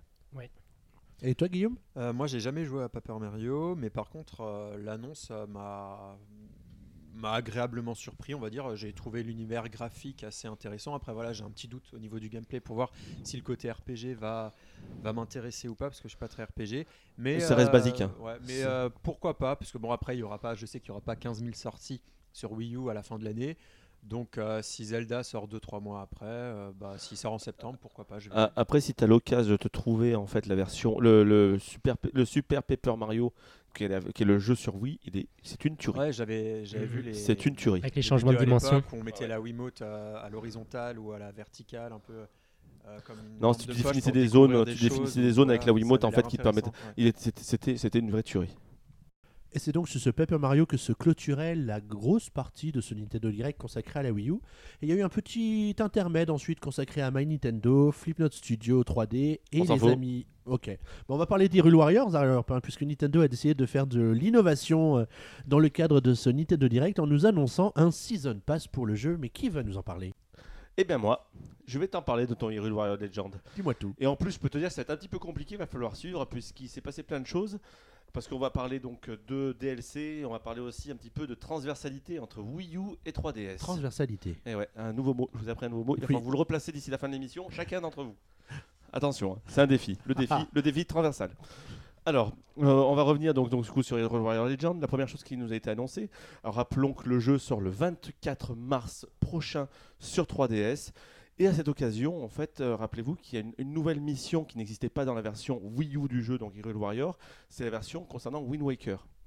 Et dans, ce, dans cette nouvelle version, en plus, il y a également des nouveaux personnages, au nombre de 5 exactement, qui apparaissent dans le jeu. Et bien, si vous achetez Hyrule Warrior Legend sur 3DS et que vous possédez Hyrule Warrior sur Wii U, bah dans Hyrule Warrior Legends sur 3DS, vous allez avoir un code qui va vous permettre de télécharger justement ces 5 nouveaux personnages, dont il y a Tetra euh, de Wind Waker, il y a, il y a Skull Kid, il y a, enfin, il y a, il y a- il y a 5 personnages plutôt sympas, il y a, la- il y a, il y a Linkle, comment- c'est comme ça qu'on la prononce, Mm. euh, Linkle, etc. Et plus une nouvelle arme pour Ganondorf, je sais plus c'est laquelle. Le trident. Le Merci, trident. le trident, voilà, il va se transformer Trident en sucre. Voilà. Merci Xavier. Et du coup, euh, voilà, euh, donc vous allez avoir un code à, télécharger, euh, dans, enfin, À un code rentrer. qui sera euh, à, rentrer donc sur votre Wii U, qui vous donnera accès donc pour le jeu Hyrule Warriors sur Wii U aux personnages qui sont exclusifs à la base sur 3DS. Et également au scénario, du coup, euh, inclus, inclus avec. Exactement. Merci. Mais ouais. est-ce qu'on n'aura pas de l'argent en plus à dépenser aussi sur 3DS Ah Bah, bah, toujours, attends. voyons. On rappelle que c'est un jeu Tecmo Koei, que c'est en plus un jeu basé sur une licence euh, Zelda, et en plus que c'est Nintendo en ce moment qui sont plutôt bien. Donc du coup, il y a un Season Pass qui est carrément annoncé, à l'instar de ce qui avait été fait déjà à l'époque sur euh, Wii U avec Hyrule Warrior. Donc un pack qui aura de 4 DLC, donc on ne connaît pas encore du tout les contenus. Ces DLC, donc vous pouvez là soit les acheter séparément, soit par un pack immédiatement. Euh, Il n'y a pas encore de prix, etc. Mais sachant que si vous l'achetez en jour... En, Si on achète le Season Pass, le Season Pass directement, qui sera disponible dès le jour J de la sortie, bah, vous obtiendrez un costume euh, inédit pour Ganondorf. Et une dernière chose aussi par rapport à ce jeu, c'est euh, Nintendo va nous offrir un nouveau personnage aussi bien sur euh, Wii U que sur euh, 3DS via une prochaine mise à jour, qui est en fait le personnage de Medoli qu'on pouvait retrouver en fait sur Wind Waker. euh, qui va être donc un nouveau personnage qui sera intégré donc aux deux jeux euh, sous peu. On n'a pas encore de date précise, mais ça va être sous peu. Et enfin, sachez que si vous voulez essayer donc vos, vos, euh, votre- le, prochain jeu, donc Hero Warrior Legends sur 3DS, il est déjà d'ores et déjà disponible maintenant en démo sur l'eShop de la 3DS. Oui, c'est une des quelques surprises de Nintendo. Euh, directement après le Nintendo Direct, on avait la possibilité de télécharger quelques démos, dont ce, euh, une démo de Hyrule Warriors Legends. Et euh, du coup, euh, pour Splatoon, c'était une bonne idée de mettre une démo, mais je crois que pour ce jeu, ils auraient mieux fait de se- de s'abstenir parce que je l'ai sur New 3DS. Donc, il paraît, Valentin m'a dit qu'il était encore pire sur euh, la 3DS normale, Euh, mais euh, graphiquement, euh, franchement, c'est c'est pas sur. Après, T'es sur Euh, XL ou sur classique euh, sur classique. Après, quand on, quand on regarde le style de jeu avec euh, un jeu dans lequel où il y a plein de- d'ennemis et tout ça, euh, on peut euh, comprendre qu'il y ait des concessions à faire, euh, mais c'est très rebutant. Euh, après, peut-être euh, les amateurs de ce type de jeu, euh, c'est peut-être pas les graphismes qui les intéressent, mais là, je doute que. euh, Non, effectivement, euh, la série des Dynasty Warriors n'est pas connue Bah, pour c'est- être la c'est un musso, hein. Un Musso, c'est plein d'éléments à l'écran et du coup, ça a toujours été très faible techniquement. Après, euh, on connaît un petit peu la. On, on connaît un petit peu, euh, Valentin pourra être, euh, p- pourra être témoin. On a eu la, malheureuse idée de jouer un jour au mode multijoueur de la version Wii U et c'est encore pire que la version 3DS, je peux te dire. Voilà. Après, c'est vrai qu'on peut peut-être brièvement parler de la différence entre la version sur 3DS originale et sur New 3DS. Sur New 3DS, tu as au moins peut-être 100 ennemis d'affichés en même temps. Sur euh, 3DS classique, il y en a 3 fois moins, voire Euh, peut-être non, Il y en a trois tout court. En Voilà, il y en a que Il y en 3. a trois. Franchement, Et il pop euh, à- pour, a- pour avoir essayé les deux, les deux versions, tu vois vraiment le changement. Ou ni même au niveau, ça lag beaucoup Il- moins il sur. pop- euh, Mais Et est-ce que surtout, vous, il pop à niveau de pointure. Moi, je fais du 47, il pop devant, de- devant ta chaussure. alors, en fait. vous avez l'impression globalement que, que la démo peut desservir le jeu plutôt que l'aider à se vendre un peu mieux à la Après, sortie c'est vrai que la Bah, démo est également sûr. disponible pour les possesseurs 3DS classiques et je pense qu'ils vont avoir un peu peur euh, s'ils comptaient l'acheter. euh, Et puis, tu me dis euh, que la 3DS classique, c'est pire, mais avoir le mieux dans le pire. En le prenant sur New 3DS, euh, c'est pas non plus euh, la bonne solution. C'est compliqué ta phrase là? Vas-y à suivre, c'était beau. Non, après, après, le jeu, pour l'avoir vu un petit peu tourner, euh, le jeu, non, il est plutôt sympa sur New 3DS au final. hein. ma- malgré tout, on en reparlera dans de futurs PNK, ça reste malgré tout fun, malgré le fait que ça soit Non, moins mais beau, euh, le fun est toujours là. Et voilà, c'est est c'est un style de jeu très répétitif, etc. Mais on n'est pas là pour débattre par rapport à ça. Après, euh, comme tu disais, le truc, c'est est-ce que, est est que ça va desservir? Oui et non. Parce que je veux dire, quand généralement tu vas jouer à un jeu comme ça, tu sais à quoi t'attendre. Après, pour ceux qui avaient une 3DS classique, clairement, on peut même vous le dire de suite, hein, l'achetez-le pas. Si vous n'avez pas de New 3DS, il faut pas l'acheter le jeu. Et dans les différences que tu disais, Valou, il n'y a pas de 3D sur, euh, sur 3DS classique. Voilà, et il y a de la a de 3D. la 3D sur Mais euh, New 3DS. autant, euh, je t'arrête tout de suite, la 3D ne sert à rien et elle fait la gueule. Bah, comme d'habitude. Voilà. Comme d'habitude. Parce que là, la 3D, en fait, c'est comme si tu avais un mur au fond et tu rien. Voilà. Alors, autre jeu qui bénéficie d'une démo euh, et qui a été annon- enfin, dont la démo a été annoncée pendant le Nintendo Direct, c'est le fameux Yokai Watch qui va finalement enfin sortir en Europe. Enfin, enfin, je sais pas si on doit être impatient ou pas. Peut-être encore un petit peu tôt pour le dire. Mais euh, ça y est, Yokai Watch arrive donc sur 3DS en Europe. En, Alors, effet, en effet, il sort le, le 29 avril prochain. Et d'ailleurs, euh, au cours d'une petite vidéo très sympathique, euh, Satoru Shibata nous a fait une petite danse. Attends, c'est pas une vidéo sympathique, c'est une vidéo cultissime, Boris. Ah on est bon. d'accord. Ah, moi, ça m'a fait pleurer de rire. et Sans Monsieur déconner. Shibata nous a d'ailleurs rappelé que c'était vraiment un phénomène culturel au pas, Japon. mais- Et c'est pour ça qu'ils ont fait cette petite vidéo euh, pour nous montrer vraiment le phénomène que c'était au Japon. Notamment, on voit des enfants japonais également faire la même danse. C'est des millions d'exemplaires vendus. C'est une licence qui grossit de jour en jour. C'est euh, c'est- c'est Alors, c'est une licence qui a grandi de jour en jour pendant quelques temps. Je crois qu'au Japon, ça s'est quand même calmé un peu. Ah non, à Euh, chaque fois qu'ils mais ressortent un nouvel épisode, c'est au- ça, ça fonce. C'est aux US que la, Aux le US, jeu BD, marche pas, Mais le problème, c'est euh, qu'on. Il a été lancé pour la première fois à Noël, ça n'a pas du tout marché malgré une énorme campagne marketing, malgré une énorme campagne Voilà. sur une site de cross-média qui n'a pas du tout fonctionné avec un dessin animé qui est sorti, etc. Ça n'a pas du tout fonctionné. Donc du coup, c'est un petit peu l'opération de la dernière chance pour le pour l'avenir de Yokai, Yokai Watch en Occident. Si ça ne marche pas en Europe, autant dire qu'on ne verra jamais la suite, etc. Après, le problème, le problème de ce jeu, c'est le même qu'on a vu tout à l'heure avec Tokyo, euh, Fire Emblem, ce genre de choses. C'est qu'en fait, tous les yokai sont vraiment inspirés du folklore japonais. C'est vraiment euh, inspiré à 100% de ce folklore-là. Du coup, c'est vrai que si tu habites en dehors du Japon, tu comprends pas les références à la culture japonaise. C'est peut-être pour ça Ouais, que mais ça moins Tomodachi dans- a bien marché à 2 millions Sauf que d'exemplaires. Tomodachi, c'est c'est compréhensible quand même. Tomodachi, euh, collection- euh, hein. Ouais, mais, euh, au niveau intérêt de jeu, c'est quand même beaucoup plus limité que Yokai Watch. hein. Oui, mais il n'y a pas des références au Japon. C'est ça que je veux dire. C'est pas, c'est pas collé Japon dessus. Bah, personnellement, moi, euh, Après, moi, je l'attends, Yokai Watch. hein. S'il fallait toi, faire mais- un choix, on avait parlé euh, si on prenait Star Fox ou pas. Bah, je suis quand même embêté parce que fin, fin avril, euh, il y a aussi du coup euh, Yokai Watch qui sort. Et, euh, Après, c'est pas la même cible. bah si, je pourrais acheter les deux. Donc, Oui, euh, mais- voilà. Et du coup, typiquement, je suis plus intéressé avec Yokai Watch de découvrir pour moi une nouvelle licence. Bon, quoique j'ai pas non plus joué encore à Star Fox, mais c'est quelque chose qui m'intrigue plus que Star Fox, par exemple, avec peut-être un gameplay peut-être plus original. Donc euh, moi, je suis très intéressé. J'ai téléchargé la démo. Là, pour l'instant, j'ai que testé celle d'Hyrule Warriors Legends, Euh, mais euh, je suis très curieux euh, de voir ce que ça Il y peut a donner. effectivement un côté très mystérieux avec Yokai Watch. Pour, J'aimerais savoir pour, comment ça a pu autant marcher au Japon. Parce que c'est vrai que Bah après, euh, il y a plein de choses qui s'expliquent pas au Japon. hein, Oui, C'est vrai, euh, Love euh, Plus qui a fait 8 millions d'exemplaires, enfin, je sais plus combien exactement, j'exagère un petit peu, je fais mon Marseillais là. Mais pour revenir à ça, après derrière, c'est deux styles totalement différents. Star Fox et Yokai Watch, c'est pas du tout le même genre de jeu, etc. Ah, c'est pas la même cible. comparable. Yokai Watch, ça va être ciblé aux enfants. Mais par contre, euh, là où Yokai Watch pourrait un petit peu télescoper, ça va être sur Fire Emblem, puisque du coup, c'est par contre là, c'est vraiment une sortie très rapprochée. Il y aura trois gros jeux entre entre mi-avril et mi et mi-mai. Et là, ça va, là, ça va, là, je pense que Nintendo, ils vont, Ouais. ils vont On parlera de. Fire Emblem tout à l'heure. Le jeu ce qui a été ensuite euh, présenté par Nintendo dans le cadre de ce Nintendo Direct, c'est un jeu qui, je pense, a intéressé Valentin direct. Oh, pas forcément. Mais c'est vrai. Disney Art Academy C'est sur vrai. 3DS. c'est vrai qu'après Pokémon Art Academy, euh, Nintendo s'attaque à Disney Art Academy avec euh, au programme euh, 80 personnages différents de l'univers Disney. Ça va de Mickey Mouse à, à Winnie l'ourson, à plein de différents. Et ça passe même par Pixar, avec notamment Toy, Toy Story avec Buzz l'éclair, ce genre de choses. Il y aura davantage de leçons, ce genre de choses. Ça va sûrement calquer vraiment sur ce qu'était Pokémon Art Academy, ah, New Art Academy. C'est vraiment dans le même style de jeu. Et ça arrive très rapidement. Ça arrive le 15 juillet sur Nintendo 3DS. Donc on remarque euh, que c'est devenu une véritable licence pour Nintendo maintenant. Art Academy, Euh, oui. Et euh, du coup, euh, Bon, ça s'y prête bien, en tout cas.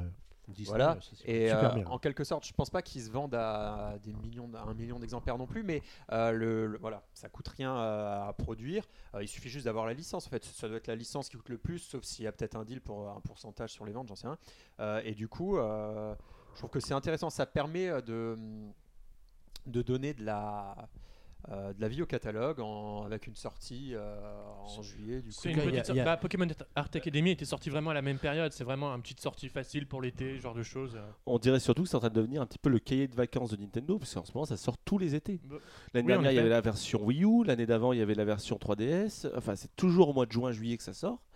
Et enfin, c'est en train de devenir un petit un peu petit- Ça- le, mais ça s'y ça s'y prête bien. hein, le, le passeport vacances. Vous vous rappelez du passeport vacances? C'est quand même plus sympa Bah que après, le passeport vacances. hein. Après, ça se trouve, le jeu commence juste à développer, hein, parce que juste, euh, c'est pas non plus hyper compliqué une fois que tu as les bases qui ont été créées pour un jeu. Ils de ont le créer un moteur de cahier- jeu. C'est un cahier de euh, coloriage voilà. au final, le truc. hein. Oui, après, les leçons sont vraiment très poussées. C'est vraiment, on dirait pas, mais c'est vraiment un, un jeu très poussé. C'est vraiment, euh, si, si tu peux vraiment apprendre, à- t'apprends pas vraiment à dessiner, mais tu peux bien t'en sortir rapidement. Voilà, bah, c'est juste mo- moi le problème c'est que moi je, je dessine un peu comme une brêle. Mais si c'est pour bien dessiner sur euh, sur euh, sur euh, la, le- la 3DS et pas bien dessiner derrière sur du papier, ça sert à rien.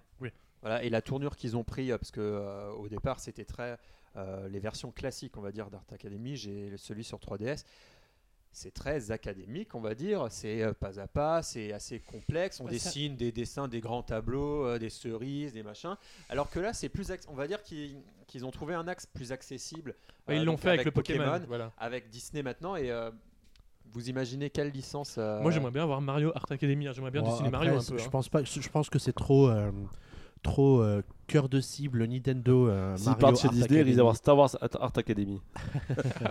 Non, Bon. mais il peut y avoir la même chose avec d'autres euh, d'autres licences de. Par contre, de un jeu que j'aurais préféré le voir en Art Academy, ce serait Metroid animé. Fédération Force Art Academy. J'aurais préféré que ce soit ça plutôt qu'un vrai jeu. Bah écoute Boris, ça tombe quand même super bien que tu parles Attention de Metroid Prime Federation Force, puisque c'est le jeu qui a été ensuite présenté par Nintendo. Alors c'est un jeu dont on n'avait plus eu de nouvelles depuis le 3 dernier, parce qu'il faut dire qu'à le 3, ça a été quand même le tollé général à la présentation de ce jeu.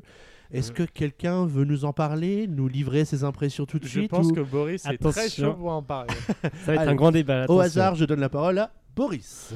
Bon, on va dire juste que ça a été un petit peu le, le- le- la fin de la période un petit peu, un petit peu plus ennuyeuse de ce Nintendo Direct, parce que, qui a commencé avec euh, My Nintendo et qui a duré jusqu'à peu près ici. Euh, bon, même s'il y a eu les histoires très rigolotes, euh, Shibata, etc. Mais bon, c'est pas ça qui te donne, euh, qui te donne envie d'hurler euh, de joie quand tu vois apparaître ça. Euh, donc on arrive à, donc, Metroid Federation Force qui fait son grand retour après le 3, puisque au final, il avait- on n'avait plus entendu parler de lui depuis juin dernier. Bah, pour moi, il était un peu mort ce jeu en fait. Ah, Je moi, j'aurais préféré qu'il soit un peu mort, ouais. plus. Ouais, pour moi, j'aurais bien préféré qu'il soit un peu mort. Donc là, Et du moi coup- j'y croyais toujours. Ouais, bah moi, je- le problème c'est que ouais, bah toi t'y crois toujours, mais moi j'y crois toujours pas. C'est ça le problème du jeu, c'est que j'ai vraiment du mal à y croire de ce, à ce jeu, mais bon, on y Pourtant, reviendra après. pourtant, euh, Tanabe euh, Kensuke euh, qui nous en a Monsieur parlé était Kensuke convaincu. Tanabe, en fait, qui est donc le producteur de la série Metroid Prime, donc va nous, nous ouvre un petit peu ses portes, un petit peu pour nous donner un petit peu l'envers du décor, du pourquoi, du comment du développement. Il nous explique au final que le jeu est en développement au début depuis 7 ans. C'était un jeu qui était prévu à la base pour Nintendo DSi qui euh, depuis a été mis très rapidement entre parenthèses parce que selon lui la DSi apportait pas en fait la qualité nécessaire pour l'exigence des joueurs par rapport à la série Metroid Prime on peut voir quand même que au niveau de la 3DS je comprends pas ce qui s'est passé. Et, et justement donc le jeu a été mis longuement entre parenthèses et ressuscité dès que Nintendo leur a présenté donc la New 3DS XL qui pour lui ouais super euh, super. Donc euh, on va pouvoir enfin faire tout ce qu'on veut etc bon bah on peut voir qu'il faut quand même qu'il y a encore du boulot. Euh, donc ils ont ressuscité le jeu et nous expliquent en fait qu'au final que, ça que l'intrigue du jeu va se passer pendant la guerre qui a, qui a opposé la, la, la fédéra- la fédération galactique face aux pirates c'est ça? Pirates de l'espace, aux, oui. aux pirates de l'espace et du coup, ce qui explique en fait l'absence de Samus, en fait, qui est relégué un petit peu au rôle de PNJ euh, lointain, puisqu'en fait, on évoque que pendant qu'on a l'intrigue, elle fait ses missions vues dans Metroid Prime. En, En fait, c'est un peu le Roi Lion 3 qu'on est en train de vivre du côté de Metroid finalement. ouais, mais sauf que c'était mieux le Royaume 3. Moi, je voulais rebondir sur ce que tu disais par rapport. euh, donc, le jeu a été relancé avec l'annonce de la New 3DS, mais c'est un jeu qui sera exclusif ou pas non, du non, tout? non, mais par contre, à mon avis, là, ça va être vraiment un jeu qui va bénéficier. Déjà qu'il est, on peut le dire, hein, esthétiquement, il a toujours pas avancé vraiment par rapport à ce qu'on a vu à l'E3. Mais par contre, euh, imagine donc si c'est vraiment, il tire profit de la puissance de la New 3DS, imagine que ça va donner sur 3DS déjà classique, ça va être terrible. Euh, Guillaume, ouais. Euh, ouais, on remarque aussi qu'ils ont légèrement pris en compte, en tout cas remarqué la, on va dire. L'accueil, ouais, l'accueil assez froid euh, des, des joueurs parce qu'ils se sont déjà, et bon, ils ont mis, ils ont montré le créateur du jeu qui, qui a bien Ah oui, dit, il- je suis là depuis le début. Il a dit le jeu s'intègre totalement euh, dans l'histoire. Ouais. Donc ils ont à plusieurs à plusieurs instants, de façon assez subtile, pas bien, bien sûr appuyé en disant euh, mais euh, si, euh, croyez-nous, euh, ça va.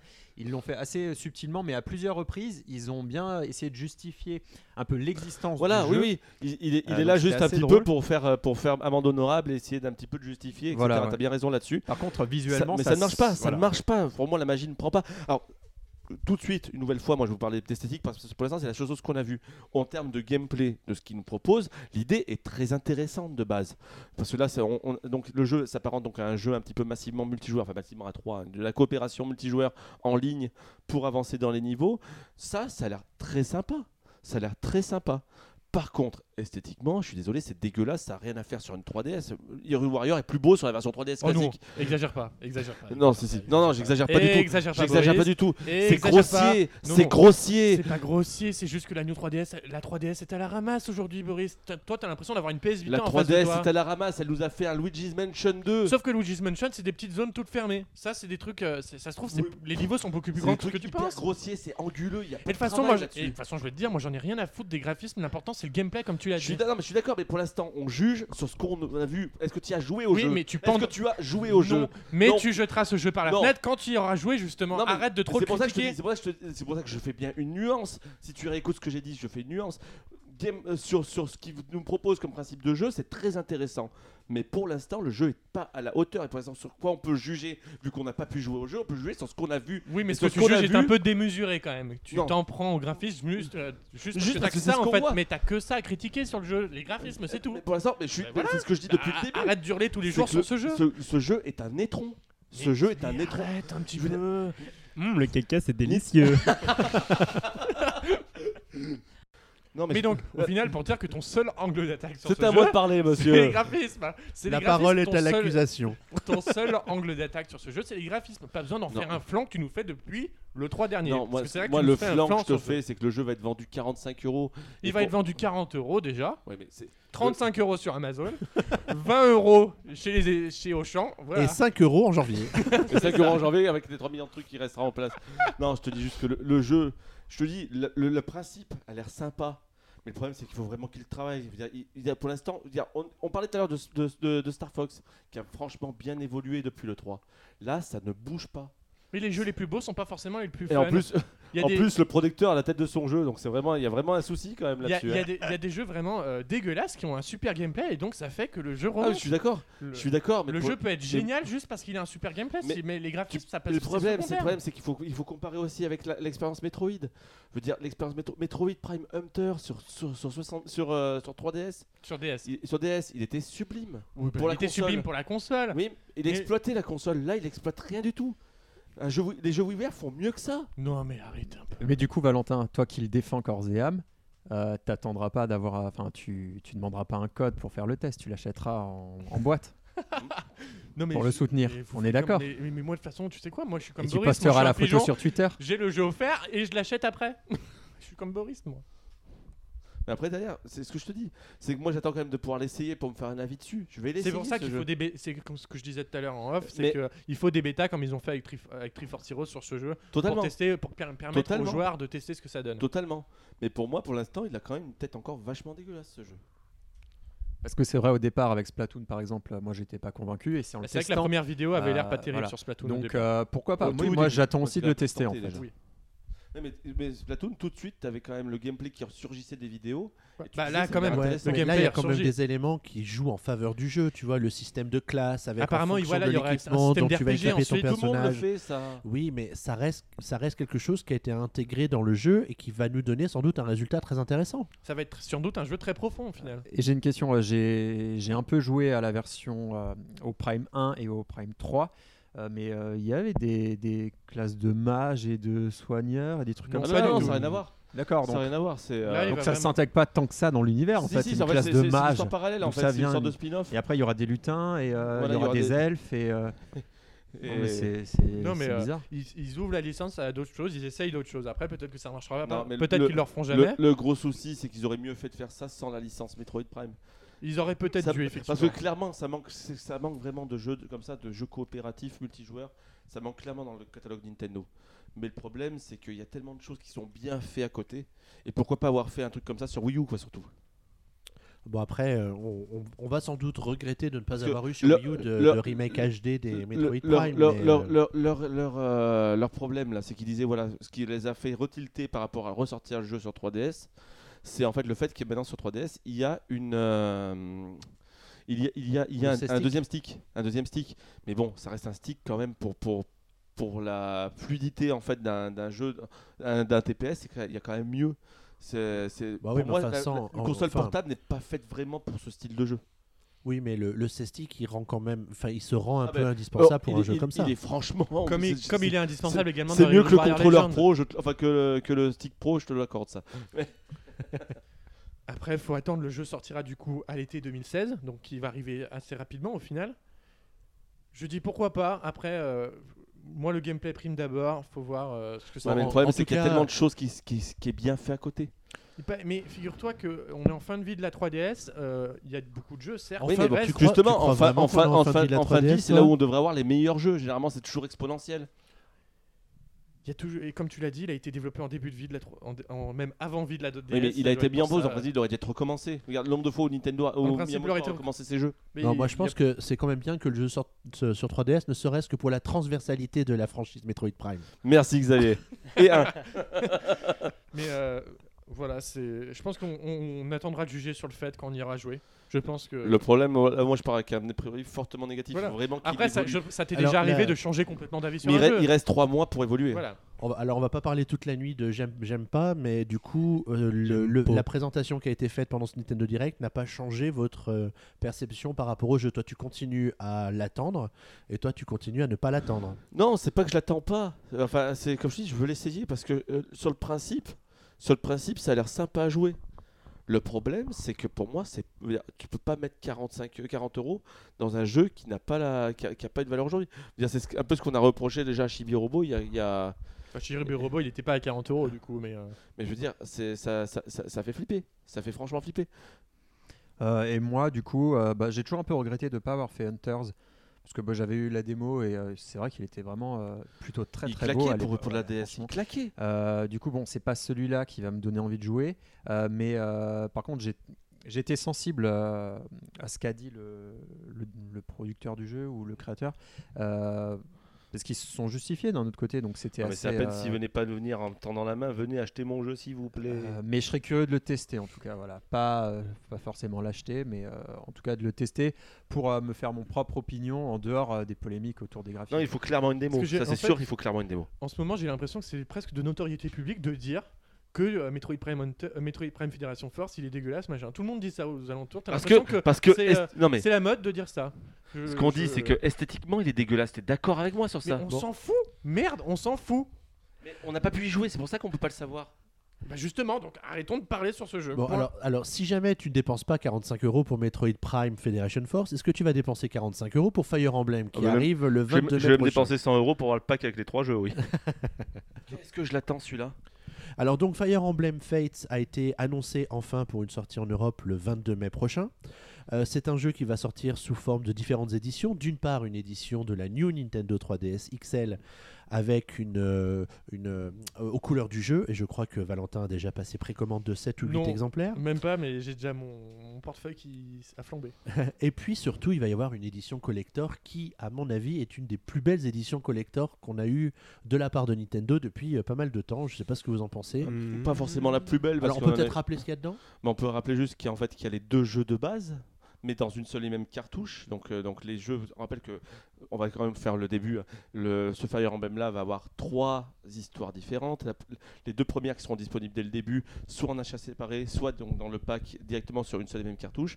Euh, Valentin, est-ce que tu as les noms euh, Alors, il y a Héritage, Conquête et Révélation. voilà.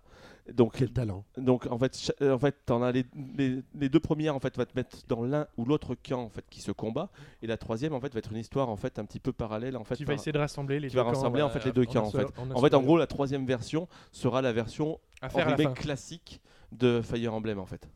Euh, moi j'ai une question, je sais pas si je suis le seul à sentir ça, mais quand cette édition est très belle et tout, du coup on met les deux jeux sur la même cartouche, Même les etc. trois, du coup. les trois. Le, le troisième est aussi. Mais Voilà, moi, me- troisième je- est, en, est en code de téléchargement. Moi je réfléchis à l'envers, je me dis, euh, putain mais pourquoi en fait ils le divisent en trois après? Est-ce qu'on se fait pigeonner? Ah non, C'est non, c'est pour ceux qui veulent acheter directement. Soit, soit parce qu'en fait, on rappelle qu'en fait, chaque euh, jeu en fait, correspond aussi d'une mode de difficulté. Le premier, en fait, va être la difficulté en fait normale Héritage, oui. Et le, se- le second, en fait, le, second, donc, lui, il sera beaucoup plus complexe parce que du coup, tu incarnes les méchants. Mais euh, en gros, ce sera un petit peu, en fait, euh, en gros, tu auras beaucoup plus de monde qui te combat entre guillemets. Et du coup, ça sera un mode vraiment difficile, mais ça sera pas du tout le même scénario. D'accord. Mais dire, après, c'est pareil que pour Pokémon, euh, pour, pour Pokémon qui a deux versions. Ouais. Dire, euh, là, là, là, c'est pour les échanges. Mais moi là j'ai l'impression vraiment ils avaient un gros jeu, ça tient sur une cartouche, ils l'ont divisé en trois. ça, ça se discute, ça. Ça se C'est discute c'est- clairement. c'est toujours le débat qu'il y a au sujet de la taille des jeux sur une cartouche. Mm, mm. Euh, regarde les jeux, les jeux Super Nintendo qui font 40 kilooctets et que maintenant euh, Oui. tu télécharges sur ta console en 22 secondes. euh, voilà, c'est tu payes, tu payes pas le poids du jeu, tu payes ça. la qualité. Après, c'est vrai jeu. que trois jeux sur une seule cartouche, je trouve ça génial. Si c'est vraiment trois jeux différents, euh, ce sera trois jeux Ça différents sera dans- d'ailleurs. Et surtout, ça nous garantit une putain de durée de vie. ah bah là, euh, Mais du Très coup, euh, du coup, euh, ce qui risque euh, de de faire mal peut-être, c'est le prix de cette édition collector. être c'est 80 vrai qu'elle sera au Elle va minimum être à 80 boules. euros. Parce que s'il y a deux jeux, 80 dollars, il me semble, aux ça sera États-Unis. pas J'ai 10 pas euros de plus qu'un jeu de batte comme. Euh, C'était actuellement. 80 dollars aux Ouais, mais aux États-Unis. États-Unis, aux États-Unis, il y avait uniquement euh, héritage et, euh, Oui, mais et révélation et euh, conquête. Il n'y avait pas révélation avec. euh, t'es sûr qu'il n'y avait pas le code? Pas sur la même cartouche en tout cas. Non. Non, parce que Oui. là, dans notre édition, c'est absolument tout sur la même cartouche. Non, t'en as deux plus un en téléchargement. Non. Tout sur la cartouche. Non, la, Sur la- la troisième n'est pas encore sortie. Non, elle sortira, elle sortira sur la cartouche en avant-première, puis elle sortira. Donc c'est vraiment, il y aura vraiment tout sur la même cartouche. Après, je crois que la taille dans- maximale des Dans cartouches l'autre, t'avais 3DS t'avais les deux plus le, le code de téléchargement. Voilà, c'est ça. Donc la, la- 80 euros, la- c'est- la taille maximale des cartouches 3DS est de 8 Go environ, donc euh, ça devrait prendre assez de place. Après, c'est vrai que c'est pas comme si tu avais deux jeux différents, euh, les mêmes sprites, ces genres de choses, ils vont réutiliser. C'est pas, ça prendra pas tant de place que ça. Donc je sais pas, moi, moi perso, j'achète direct. Je sais pas vous. Ah, je la veux. Euh, autant je peux vous dire, j'ai rarement fait des Fire. Emblem. J'ai testé un petit peu du bout des, du bout des doigts euh, Link's- euh, Fire Emblem Awakening que j'ai trouvé très bien, mais j'ai pas eu le temps de le faire. Et celui-là, je le veux vraiment. Et celui-là, le pire, Depuis son annonce, euh, son univers, a enfin, il y a- surtout la, la- la version euh, Dark, l'univers a l'air très très sombre et ça me donne mais vraiment vraiment vraiment envie. Surtout, surtout que depuis qu'il a été annoncé, il est censé être mille fois mieux que Fire Emblem Awakening. Donc c'est-à-dire que ça, ça risque d'être vraiment le. Awakening était abordable surtout. Voilà. Et celui-là, ça sera vraiment, le, ça sera sans doute le Fire Emblem ultime euh, sorti à ce jour. euh. Awakening, c'est quand même une vraie porte d'entrée. Euh, C'était quand même une vraie porte. C'était c'était une vraie porte d'entrée pour, euh, pour pour les néophytes en fait la saga. Voilà. Mais du coup, là, moi qui ai fait aucun Fire Emblem, est-ce que vous pensez que je peux arriver dans la série comme ça euh, Ah sur oui, cet absolument. épisode-là Ah, c'est- chaque épisode en fait est un peu indépendant quoi. Des fois, il y a des petits liens, mais c'est Voilà, t'as vraiment, t'as euh, des petits caméos, des petits Mhm. twists en fait Voilà. qui, euh, Mais qui il y te a- rappellent les anciens Vous Mais épisodes. disiez celui-là- que c'est- l'autre était pour les néophytes, mais celui-là, c'est quoi? Celui-là, c'est pour- pareil. C'est c'est pareil. Il y aura aussi un mode abordable, ce genre de choses, sans problème. D'accord. Bon, en tout cas, Fire Emblem qui arrive le 22 mai euh, 2016, j'achète. Ah bah je C'est pense un que- j'achète collégial, je crois que tout le monde. euh, Non, pas, pas Guillaume. Bah moi si euh, le côté RPG de Paper Mario me fait peur, je crois que bon c'est pas un jeu qui me parle du coup voilà. Et toi Xavier? Bah moi, moi les RPG c'est pas la peine, j'ai pas le temps. Voilà. En plus, Mais on sait, te que, l'envoyer, on donc. sait que, que Max, qui va certainement tester les jeux pour PN, euh, va sans doute poser une semaine de congé hein, pour pouvoir tous les faire, parce qu'il va y avoir non, énormément de boulot à l'approche c'est- des jeux. c'est- C'est franchement, je pense, la plus grosse, la plus grosse sortie de ce premier semestre en termes d'envergure et Elle en termes. Oui, tu m'as fait un peu peur avec ta phrase parce que le jeu suivant dont on va parler maintenant, qui est aussi un au RPG, qui ne sort pas au premier semestre. Et je ne pense pas que ce soit la plus grosse sortie de l'année pour, pour, la, pour, pour, pour Bah, Nintendo. c'est un jeu qui marche très très fort chez nous, ça. Alors on va. Ça, ça marche très fort, je suis d'accord, ça marche très fort, mais euh, euh, si tu t'en fies aux chiffres de Fire Emblem euh, Awakening, Awakening a marché très très très fort aussi. Bon, en tout cas, les RPG, ça marche plutôt bien chez nous. Et donc, ce fameux RPG dont on veut parler maintenant, c'est Monster RPG. Hunter X. Oups, pardon. Non. Monster Hunter Génération. Et effet, oui, ils nous ont changé le nom. Ils aiment pas les jeux avec des crosses et des X hein, dans, chez Nintendo là depuis quelques temps. Ils arrêtent pas de tout Ouais, changer. Si tu le tapes sur euh, Google, tu peux parfois tomber sur quelques surprises, mais Voilà, c'est ça. Comme Pokken d'ailleurs, euh, cherche sur Google, tu verras. C'est très sympa. Mais, euh, petit filou.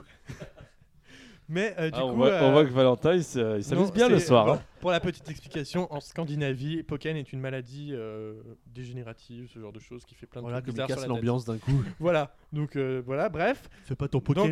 Donc, Monster Hunter Génération a été annoncé donc euh, sur Nintendo 3DS pour, euh, cet, pour euh, cet été. Mm, mm. Le 4, 4 mars. non, le 4 mars, c'est le live stream. c'était Ah merde. Il n'y a pas de date, cet il y a été, pas de le date, 4 c'est pour cet été. hein. Oui. Oui, oui, il est prévu Voilà. pour l'été. Pour cet été, et vous pourrez incarner pour la première fois un féline. Donc un féline, c'est les petits compagnons que vous aviez dans En plus, si on peut, Un on peut, chat. on- si on peut contrôler un chat, dans Monster Hunter. Et en plus, euh, ce Monster Hunter, ça sera vraiment le melting pot de tous les Monster Hunter sortis à ce jour, avec les monstres issus de chaque épisode.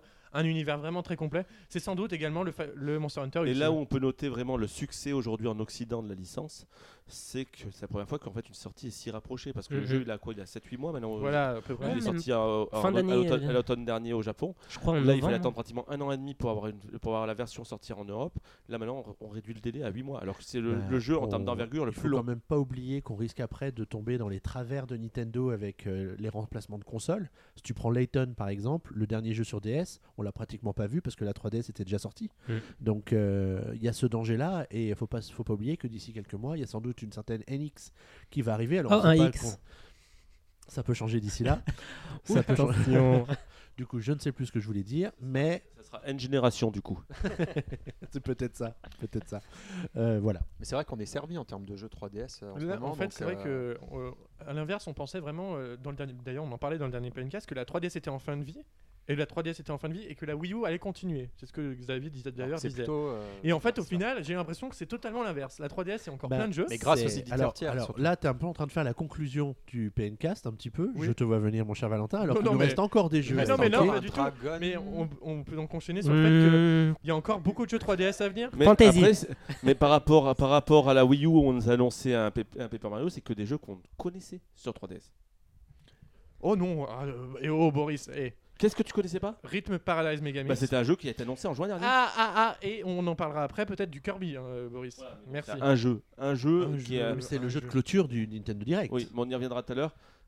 D'ailleurs, vous savez que c'est pour moi, donc on y reviendra après. Bon, en tout cas, en effet, donc outre euh, euh, Monster Hunter Generations qui va donc sortir cet été, on aura aussi euh, d'ici d'ici quand? Il n'y a encore pas de courant de fin de l'année l'année. pour euh, Dragon Quest. Euh, Ah bah je l'avais oublié celui-là, tu vois, tu fais bien d'en parler. Bah, Dragon, parce Quest, que- euh, Dragon Quest 7 qui arrive en Europe, comme il l'avait annoncé déjà en novembre dernier. Mhm. et Oui, C'était juste une- histoire on d'en reparler parlé, vite mais fait. ils en ont- cette année, mais on ne sait toujours pas quand. Ils en ont peu parlé Ils finalement. en ont peu parlé, mais Efficace, c'était aussi parce qu'ils avaient annoncé le 7 et le 8. Là, ils ont parlé que du 7 et le 8 ce sera donc plus tard. Donc Alors- c'est pour bien. alors, alors- qu'en plus, ouais, au début, on pouvait s'imaginer peut-être que les 7 et le 8 sortiraient peut-être en même temps. Mhm. Sur la même sur cartouche, imaginons. Là, c'est clairement du coup que non. Ensuite, un autre jeu sur 3DS encore Ben, alors oui, donc c'est Rhythm Paradise Megamix. Super nouvelle.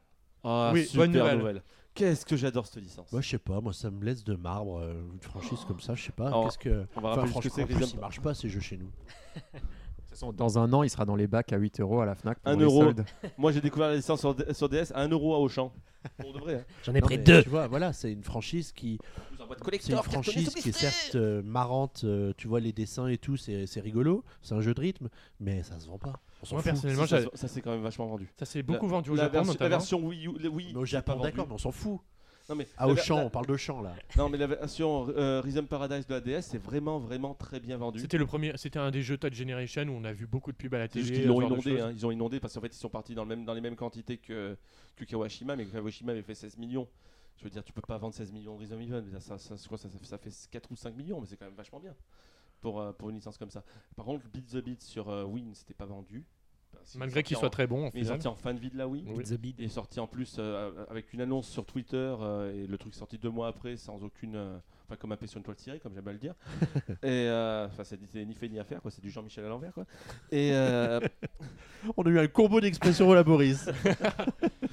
et enfin, euh, pour revenir à ça, donc, donc qu'est-ce que c'est donc Rhythm Paradise Pourquoi Megamix Megamix Voilà. Alors, Rhythm Paradise, donc c'est le jeu qui est sorti donc à l'automne dernier au Japon sous le nom de Rhythm Heaven, j'ai plus Deux, il me semble, quelque chose etc. comme ça.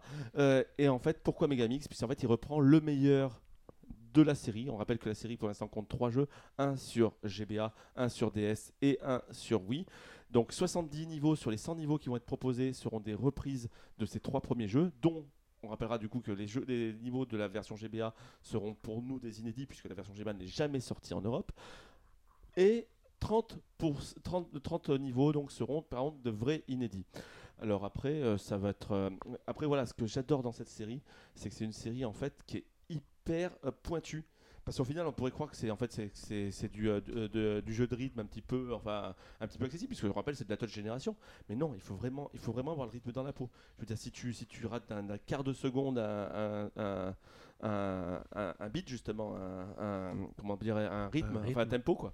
Si tu rates d'un quart de seconde un tempo en fait un, mouvement avec ton stylo euh, avec ton stylet, ça te ça, ça te pénalise vraiment. Ça te pénalise vraiment. C'est très dur le jeu. Ça te demande un dépassement de soi assez fou. Quand tu montes dans les niveaux, ça va, ça va très vite. euh, C'est par, c'est par exemple plus difficile que les Theatrium de, de ah, Square Enix. Oui. Cette Reason, c'est plus, euh, c'est plus une playlist ouverte. En fait, Ouais, plus pour écouter les musiques que pour. T'es jamais vraiment pénalisé. Oui. Tu te, dès, dès que t'as le, dès que t'as- dès que t'as le, le rythme, ça. Et vous le voyez sortir quand ce jeu? Faut, je En été. l'été, courant l'été. Ça Fin fait d'été. beaucoup de jeux d'ici l'été, hein, Oui, mais- les enfants là. Ouais, mais rappelle-toi, je veux dire, ça, ça peut arriver à n'importe quel moment. C'est un jeu que bah, ça, ça, ils, ils disent cette année. Pourquoi pas fin vers fin août ou un truc comme ça quoi. C'est pas un jeu qu'on offre à Noël. Donc, Mhm. euh, Non mais ce sera pas un jeu qui sera marketé, voilà. ça sera comme un Chibi Robot ou, un- ou un Metroid Fédération Forte. Après, c'est une bonne nouvelle, parce qu'on man- caché dans les. On dans les manque, un, on, on manque un peu de, de jeux de rythme en ce moment. C'est vrai que même euh, du côté de la concurrence, euh, il n'y en a pas, tout simplement. Bah, il y a Guitar Hero. il s'appelle ce, Moi, ce je- jeu de ouais, rythme euh, Je- Patapon. Non, non, non, non. Moi, je regrette Patapon sur Ah oui, PSP, non, genre non, de choses qui n'existaient plus. euh. Vraiment de jeux de rythme qui sont sortis sur Wii U et sur 3DS, c'est le jeu avec les tambours là, sur Ko Japon là. Comment il s'appelle Ah, le gros euh, tambour, ah oui, euh, Tenko. euh, ah, je- Taiko je- Drum Master. Voilà, Qu'est-ce que j'aimerais qu'ils en sortent un chez nous en Occident quand même. C'est- qu'est-ce que c'est ça, bon. C'est du très bon jeu euh, qui a fait ses marques sur plein de consoles À différentes. Grenoble, euh, en fait, à la foire de l'Esplanade, il y avait justement la version arcade qui, euh, qui était en. qui a une très bonne version C'est également. c'est- euh. génial comme jeu. C'est le genre de jeu très bien. j'aimerais qu'ils le et sortent, C'est vrai qu'ils l'ont pas sorti, ils l'ont pas, ils les sortent plus en Europe. Après, et c'est bien dommage. après, pour nous, Nintendo Phil, veut dire, on regrettera aussi un petit peu les Donkey Konga quoi. Ah, ça. Ah oui. un petit regard nostalgique. Et maintenant, de passer à une vie en rose. Qu'en pensez-vous? Boris, tu deviens tout rose d'un coup. Ouais. Bah, bah, pour la boule, je suis déjà. j'ai- déjà la morpho. Mais en plus, maintenant, donc. euh, C'était la petite surprise en fait du chef. Enfin, un petit peu leaké quand même, un petit peu avant. C'est Kirby qui revient pour une deuxième aventure 3DS. Mais qui revient aussi pour la dixième, quarantième année consécutive. Parce qu'on a l'impression maintenant d'en avoir un par an des Kirby. Euh, Ouais, ils ont- euh, là encore, ils ont leur moteur de jeu, donc maintenant ils peuvent en faire autant qu'ils veulent. Ouais, mais je veux dire, il y en a eu 4 sur DS, il y en a eu 2 sur Wii, il y en a eu un sur Wii U, il y en a eu un sur 3DS, il y en a un autre sur 3DS, donc le deuxième. C'est euh, Kirby, euh, donc Planète Robobot, qui a été annoncé, donc un nom plutôt bizarre, plutôt moche, hein, ça, il faut quand même le dire. C'est c'est tiré du moteur donc de Kirby Triple Deluxe, sorti il y a deux ans sur la 3DS. Ça sortira du coup le 10 juin, si je dis pas de bêtises, euh, chez C'est ça, nous c'est ça. sur nos bonnes vieilles machines. Et du coup, qu'est-ce donc que ce Kirby Planet Robobot? Alors, tout se passe très bien pour Kirby dans, dans Dreamland, Comme à chaque fois, non? jusqu'à ben, qu'une invasion extraterrestre vient mécaniser en fait la planète. Saloperie d'extraterrestre. Ah ouais, voilà. C'est les mêmes extraterrestres que dans Chibi-Robo, non? Oh, c'est sûrement les mêmes extraterrestres un peu partout, mais ou sinon c'est Transformers, et ça se trouve c'est euh, comment il s'appelle euh, Optimus Prime. Non, non, non, le, le méchant là, euh, euh, Megatron. Megatron. Megatron qui est venu un petit peu embêter tout le monde. Et du coup, eh ben, Chibi-Robo bah, va devoir parcourir les niveaux pour pouvoir- Chibi-Robo, oui, bien Euh, sûr. oui, Toi, tu tu vois, es resté sur Chibi-Robo, m'as- ça y est. Tu m'as perdu. Le petit Kirby. Donc Megatron, on parlait de Megatron. Et donc Kirby, Kirby va devoir parcourir les, les niveaux pour pouvoir sauver Dreamland une nouvelle fois de la menace terroriste. Euh, non, pas terroriste, mais robotique. Ah, je, je- pour un peu, je croyais que tu parlais de 24 là d'un coup. Et euh, qu'est-ce qu'il y aura d'autre? Et en tout cas, du coup, ben, on revient donc après un petit épisode un petit peu annexe euh, sur euh, Wii U où on, est- on avait retrouvé un petit peu le pinceau de pouvoir pour, euh, pour une aventure euh, Au plus stylet. stylée, etc., qui était plutôt sympa, même si très très courte. On revient à du Kirby très très classique, c'est-à-dire du parcours de niveau d'un point A à un point B décomposé de plusieurs sous-niveaux et dans eux-mêmes on peut passer euh, d'un plan à l'autre qui avait très très bien marché d'ailleurs sur Triple Deluxe grâce à la 3D de la 3DS qui était qui rendait un rendu plutôt fabuleux pour ça. Euh, donc on retrouve aussi également les fameuses transformations de Kirby quand il avale ses ennemis, etc. Ils peuvent transformer. Il annonce plus de 25 transformations. Euh, c'est toujours ce qui est le plus intéressant dans les Kirby. Et en plus, on retrouvera une petite nouveauté, c'est-à-dire, vous savez qu'à chaque fois dans les Kirby, vous avez toujours un niveau par monde où euh, vous vous transformez en, bah, vous transformez en sous-marin, vous transformez Dans en... Triple Deluxe, c'était euh, qu'on puisse inspirer. euh, Ouais, t'avais, le méga, t'avais le méga Kirby où tu pouvais tout, tout exploser devant soi, mais après t'as toujours des, des- des phases entre guillemets à véhicule. Mais là, il n'y a plus de phase à véhicule.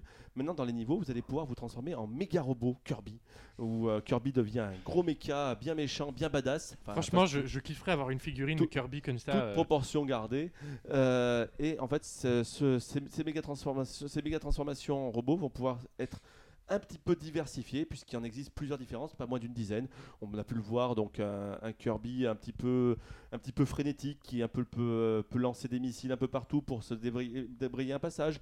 Un Kirby qui se transforme un petit peu en robot euh, en robot avion euh, qui peut donc voler dans les airs, etc., etc.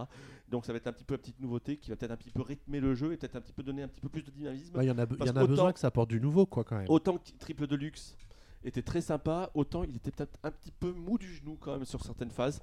Autant là on a l'impression qu'ils veulent vraiment booster un petit peu le rythme du jeu et c'est pas un mal. Euh, J'attends énormément ce jeu qui sortira du coup le 10 juin et en plus pas. On y avait presque cru, hein on avait presque cru qu'il n'y aurait pas d'Amiibo.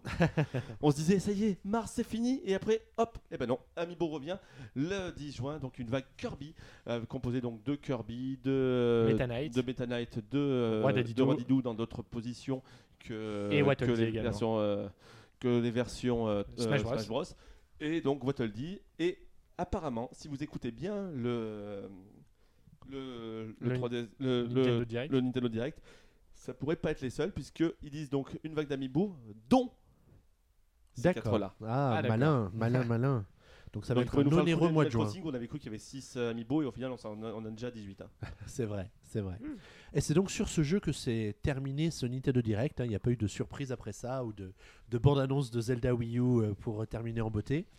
Et euh, alors, une question que j'ai envie de vous poser, globalement, ce Nintendo Direct, vous êtes plutôt content Et quel est le jeu qui vous a le plus marqué sur tous ceux qui ont été présentés par Nintendo euh, pendant ce Nintendo Direct? Allez, Valentin. Eh bien moi déjà, bah, ce Nintendo Direct m'a entièrement satisfait. Tous les jeux qui sont à peu près été présentés m'intéressent. À peu près, je dis bien. Et euh, pour moi, le jeu qui m'intéresse le plus, bah, j'attendais beaucoup la date pour, euh, pour Fire Emblem Fates, que j'attends beaucoup parce que j'aime beaucoup la série depuis Fire Emblem Awakening. Et enfin, l'annonce de Monster Hunter Génération. En fait, moi, j'ai tout aimé, un peu Paper Mario, machin, j'ai tout, tout, tout aimé, j'achèterai tout. Enfin, voilà. euh, bref. Et Michael Bah, j'ai trouvé que c'était un Nintendo Direct vraiment intéressant, assez bien rythmé. Et je suis content pour Monster Hunter. Parce que il y a beaucoup de rumeurs qui disaient que finalement il sortirait pas forcément. euh, malgré le raz-de-marée qu'il a fait au, au Japon, encore une fois. Je suis très content aussi de Dragon Quest. Et je soulignerai un truc qu'on n'a pas parlé sur la- l'émulateur Super Nintendo euh, de Mario World. Voilà. C'est vrai qu'on n'en a pas parlé. T'es Guillaume. pas obligé. Euh, moi, euh, dans l'ensemble, été très, euh, enfin, été très satisfait des annonces. Ça Enfin, c'était un- Non, mais c'était un- heureux. C'était un bon épanoui. Nintendo Direct. Enfin, il y avait beaucoup de jeux. euh, quand même, hein, même s'il n'y a pas eu d'annonce extraordinaire, il y avait quand même beaucoup de jeux. Il était rythmé. Euh, Shibata, il, il fait, il fait bien son job. Il- je pense qu'il représente bien euh, Nintendo Europe. Et le jeu que je retiendrai, du coup, ça sera la surprise, enfin la semi-surprise de Paper Mario euh, Splash Color ou Color Splash, euh, parce que euh, graphiquement il me plaît et euh, c'est celui euh, qui sur Wii U, parce que on avait très peu de visibilité sur Wii U avant, euh, à part Star Fox et le dernier Zelda. Euh, et du coup là, ça, met nous une a petite rajouté un étape en petit peu, plus ouais. avant, euh, Avant la mort. Mais c'est pas grand chose quand même. hein. Voilà, mais c'est voilà, s'il est vendu euh, peut-être, enfin j'espère qu'il sera peut-être vendu au prix d'un Kirby euh, euh, au pinceau là. Tu sais quand tu sais quand il y a Mar-. Mario marqué dessus, tu sais c'est comme sur PNTA 19 et bah Nintendo ils mettent 60 euros. Je crois que euh, Mario Maker, on le trouvait à 32 euros. hein. Oui mais 32 euros c'était pas le prix officiel. Ouais, moi une trentaine d'euros, euh, je me laisserai peut-être tenter, euh, je mettrai pas 50 par contre. Et toi, Boris? Bah, moi, je trouve que c'était un, un Direct sympathique. Pas vraiment de grosses surprises à part Paper Mario et Kirby, mais veut dire, ça, ça se laissait regarder. Il y a un petit ventre mou de 10 minutes au milieu, là où ils ont parlé un petit peu de tous les jeux. euh, on a n'en a pas parlé d'ailleurs, mais bon. Il y a quelques jeux eShop qui ont l'air quand même vraiment sympas qui Oui. vont arriver. Euh, Il y a Gun- Gunstar, Gun- Gunstar, c'est ça qui était euh, en exclusivité, qui avait l'air plutôt sympa. J'ai vu qu'il y avait Jana Sister qui va avoir un nouveau, euh, un nouvel opus sur, la, sur, sur- sur Wii U. Euh, euh, bref, non, il y a, y a- y a plus, ça a été plutôt sympa, assez bien rythmé. Euh, des moments drôles, comme des moments plutôt sympas avec des, des paroles de développeurs comme Miyamoto, comme, euh, comme l'autre, j'ai oublié sa- son nom, Tanabe euh, de chez. euh, De chez- De qui Metroid essaie- Prime. qui essaie de faire un petit peu comme il peut, le pauvre. Et, euh, et donc, pour revenir, après, ce qui est bien, c'est qu'on a une visu sur ce qui sort. Par contre, ce qui est un peu plus dur, c'est qu'au final, on sait quoi On sait que cet été, après donc le. Après l'été, puisque c'était un truc printemps-été. Donc ça veut dire qu'autant dire tout de suite, on n'aura sûrement plus de Nintendo Direct avant le 3. C'est. euh, ouais, ce qu'on se disait quand on en parlait. il y aura sûrement plus de, avant le ouais. 3. Du coup, après l'été, il reste Paper Mario, dont on connaît pas de date. Il reste Rhythm Heaven, dont on- n'a pas de date. Et je sais plus, il y avait donc euh, Dragon Quest, dont on n'a pas de date. Après ça, par contre, si vous regardez bien, autant lors du dernier Nintendo Direct, on savait encore des cartouches qu'on avait vues à l'E3 qui n'étaient pas encore mentionnées, qui allaient arriver. Là, par contre, c'est à part Zelda, il n'y a plus de visu. Il n'y a plus du tout de visu. Donc, alors, surtout le 3, on va savoir. Donc, soit il nous annonce des nouvelles vagues de jeux et ça repart, soit vraiment c'est NX, et du coup, on peut vraiment dire que c'était peut-être le dernier vrai gros Nintendo Direct consacré grossièrement au 3DS et à la Wii U. Après, sinon, pour revenir donc au jeu, celui que j'ai vraiment apprécié, alors tout le monde s'attend à ce que je dise Kirby, mais non, en fait, euh, franchement, celui qui m'a vraiment plutôt rassuré que, que, Que déçu. que déçu, c'est Star Fox. Ouais. Du coup, Star Fox, je suis vraiment maintenant dans l'attente de ce jeu. Je suis très content maintenant du rendu un peu final, même si voilà, tout n'est pas parfait, mais déjà c'est un rendu beaucoup plus potable que ce qu'on pouvait espérer à la base. Et au gameplay, ça a l'air pas non plus euh, si moche que ça. Donc, euh, je suis vraiment content de. En plus, qu'il arrive dans un mois et demi, donc on va, devoir- on va pouvoir y jouer de suite. C'est vraiment bien. sera- C'est demain. Ça, voilà, ça va arriver vraiment. demain. Et, Fire- et sur 3DS, Fire Emblem, que j'attends beaucoup. J'attendais vraiment à ce qu'ils nous sortent cette version collector avec tous les jeux inclus. Et voilà. Et, après Kirby, voilà. Et après, sinon, quelques déceptions, mais c'est. C'est pas un mauvais Nintendo Direct, c'était bien rythmé, bien présenté par, euh, par Shibata. Euh, on en a connu des bien, bien, bien pires quand même. hein. Alors, on, on a demandé aux internautes de participer vite fait aujourd'hui, hein, parce qu'ils ont eu qu'une seule journée pour voter, quelle avait été l'annonce phare, selon eux, de ce Nintendo Direct? Alors, il y a eu à peu près 130 euh, votants euh, sur les quelques heures de- d'existence du sondage entre la mise en ligne et l'enregistrement du PNcast. Et on peut dire que euh, ben, c'est quand même relativement partagé entre plusieurs jeux, même s'il y en a quand même 24% qui n'ont absolument rien aimé ou qui n'ont absolument aucune annonce phare Ça fait à leurs beaucoup, hein. yeux dans le Après, Après, de Direct. Et c'est vrai qu'il y a vraiment très peu de licences, voire pas du tout de licences réunificateurs en fait. C'est des licences plutôt de niche qui a chacun leur public. En gros, tu m'aurais mis un Pokémon au milieu, je peux te dire que tes 25%, ils passaient à 1%. Après, euh, le public Pokémon, il, il y en a quand même. euh, avec tous les publics qu'on a, je pensais que ça aurait fédéré. Non, t'as pas un vrai Mario, t'as pas Bah un vrai ouais, Zelda, mais t'as Monster pas un... Hunter, on dirait, on dirait pas comme ça, mais ça fédère, ça fédère Mais énormément. ça de fédère du gamer.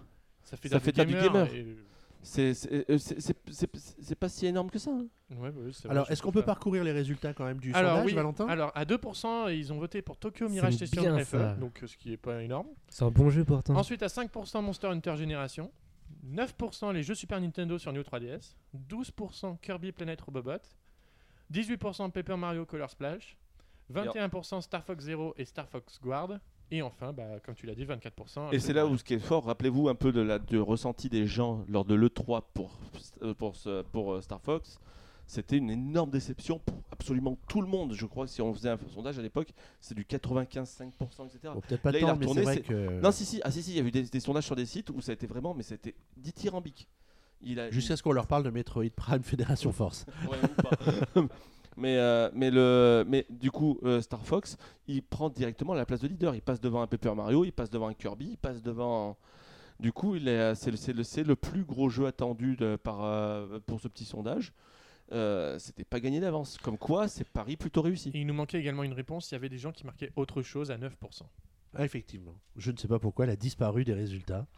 C'est un copier-coller malencontreux. Bon, autre chose, il peut y avoir du Dragon Quest. non, mais il peut c'était avoir... les autres choses justement qu'il y avait dans le Nintendo Direct. On voulait pas pu mettre tout les mettre. 25 Parce résultats. Mitomo. qu'au parce qu'au fin- finalement, euh, au final, ils ont présenté quand même 16 jeux différents, sans compter les jeux eShop et les jeux éditeurs tiers. Ouais, les shops, il y en a eu 70 000 à peu près. Voilà. Donc il y a eu 16 jeux, ni- 16 jeux à présenter euh, dans ce Nintendo Direct à la fin. Xavier les a tapés en temps réel. J'ai- on- on- moi, j'étais pendant 40 km, je voyais son clavier fumer d'ici.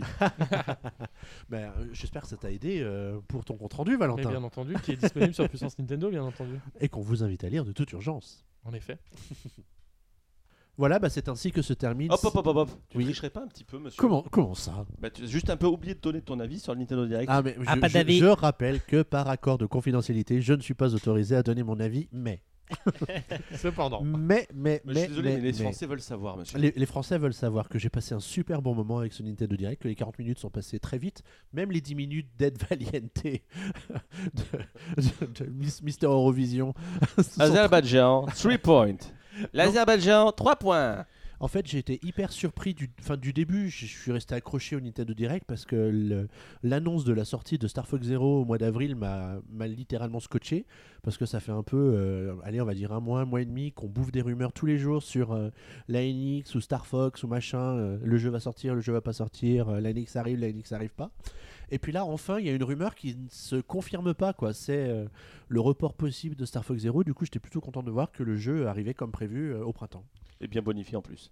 Pour terminer, j'aimerais vraiment, ajouter quelque chose. C'est que C'est euh, payant par contre là la, maintenant. la veille, la veille du Il y a un Nintendo- season pass. la, non, la veille du Nintendo Direct, on avait eu un leak du Ça, Nintendo Direct et au final, tous les points du leak ont été validés. Et Conclusion. ça, ça, ça, ça bouffe. hein. Ça, franchement, ça te. Moi, je n'y croyais. Ça pas. te tue l'attente. Ça Moi- te Ouais. tue l'attente. Moi, personnellement, je, je l'ai dit- je l'avais dit à Brice, je n'y croyais pas à ce leak. Bah. Et au final, tout a été vrai. Bah, moi, moi j'y ai cru du moment où il y a eu la marque déposée de, de Monster Hunter Génération. Voilà. Comment ils pouvaient savoir tout, Bah, tout a été vérifié et tout a, au final Mais a ce qui été vrai. est presque triste, c'est que le Nintendo Direct a été annoncé, je crois, mercredi pour le vendredi.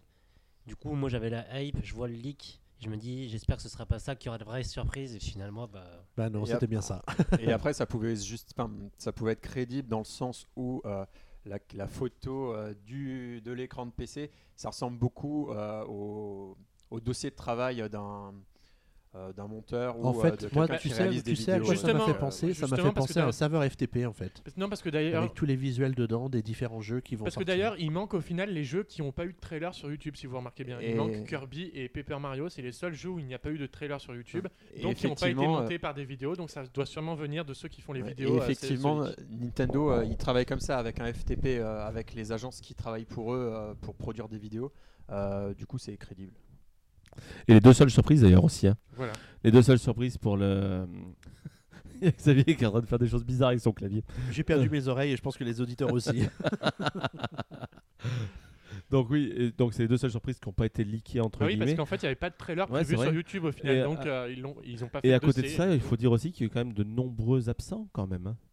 Box Boy 2, pas de nouvelles, il est sorti. Ah, on s'en fout. Non mais, On s'en fout non mais ça aurait pu être par exemple dans les, ça aurait non, pu il est cool ce jeu. Ça aurait pu être par exemple, tu sais, dans le truc de Ed Valiente justement. Mm. Autre, Et je pense qu'ils vont faire un, un Nintendo Direct Box Boy 2 spécial. autre, autre, euh, autre, autre ab- autre absent Pikmin 4, toujours qu'on nous dit qu'il est en développement Ah oui, depuis un là an. je suis outré. Non, mais, Pas sur Wii U. hein. Ouais, voilà. Mais il l'avait dit sur Wii U justement. Ah, c'est vrai Ah, c'était sur Wii U, ça fait un an et demi qu'ils ont. Bah, Du coup, ils se le gardent pour le l'a 3 confirmé. sûrement, parce que ça, c'est des jeux que tu annonces à l'E3. Ouais, mais bon, si c'est un E3 spécialement en NX. euh, Eh ben, bah, Pikmin peut-être 4 pas, sera hein. sur. Moi, je voilà, le exactement. Où la, la- NX sera rétro-compatible. Autre, euh, autre celui, euh, Valentin avait fait un petit pari, tu sais, s'il y avait une petite page Amiibo comme il y a eu d'ailleurs, on se disait qu'ils allaient dire directement, tu sais, le fameux Mario versus Donkey Kong Amiibo qui est sorti au Et bah, Japon. figure-toi qu'il a été annoncé en Amérique, justement, en Amérique du Nord. Voilà. Du coup, n'est pas chez nous encore. Ils vont peut-être l'annoncer vite fait sur Twitter, comme ils font. Pourtant, euh, je suis pas sûr qu'en termes de traduction, soit le plus long à faire, mais Non, mais euh, ils ont peut-être estimé que pour les prochaines semaines, on était déjà assez chargé, euh, notamment sur 3DS. Quoi. Et aussi, ce qu'on aurait pu espérer, c'est Epicross 3D2 aussi, qu'on- qui nous manque encore. Et ça aurait pu être pas mal. Voilà. Et si on venait à quelque chose de plus concret, il y a un jeu qui est sorti récemment. Ah bon? Il y a des jeux qui sortent encore? Mais bien sûr. Et sur- Eh jeu oui, on assez, va- euh, assez euh, novateur. Super Mario World sur SNES. On va passer à la, à, la dernière, à la deuxième et dernière partie de ce PNcast spécial Nintendo Direct, en n'oubliant pas effectivement les jeux qui sortent, puisque c'était cette semaine la sortie de The Legend of Zelda Twilight Princess HD. C'est parti.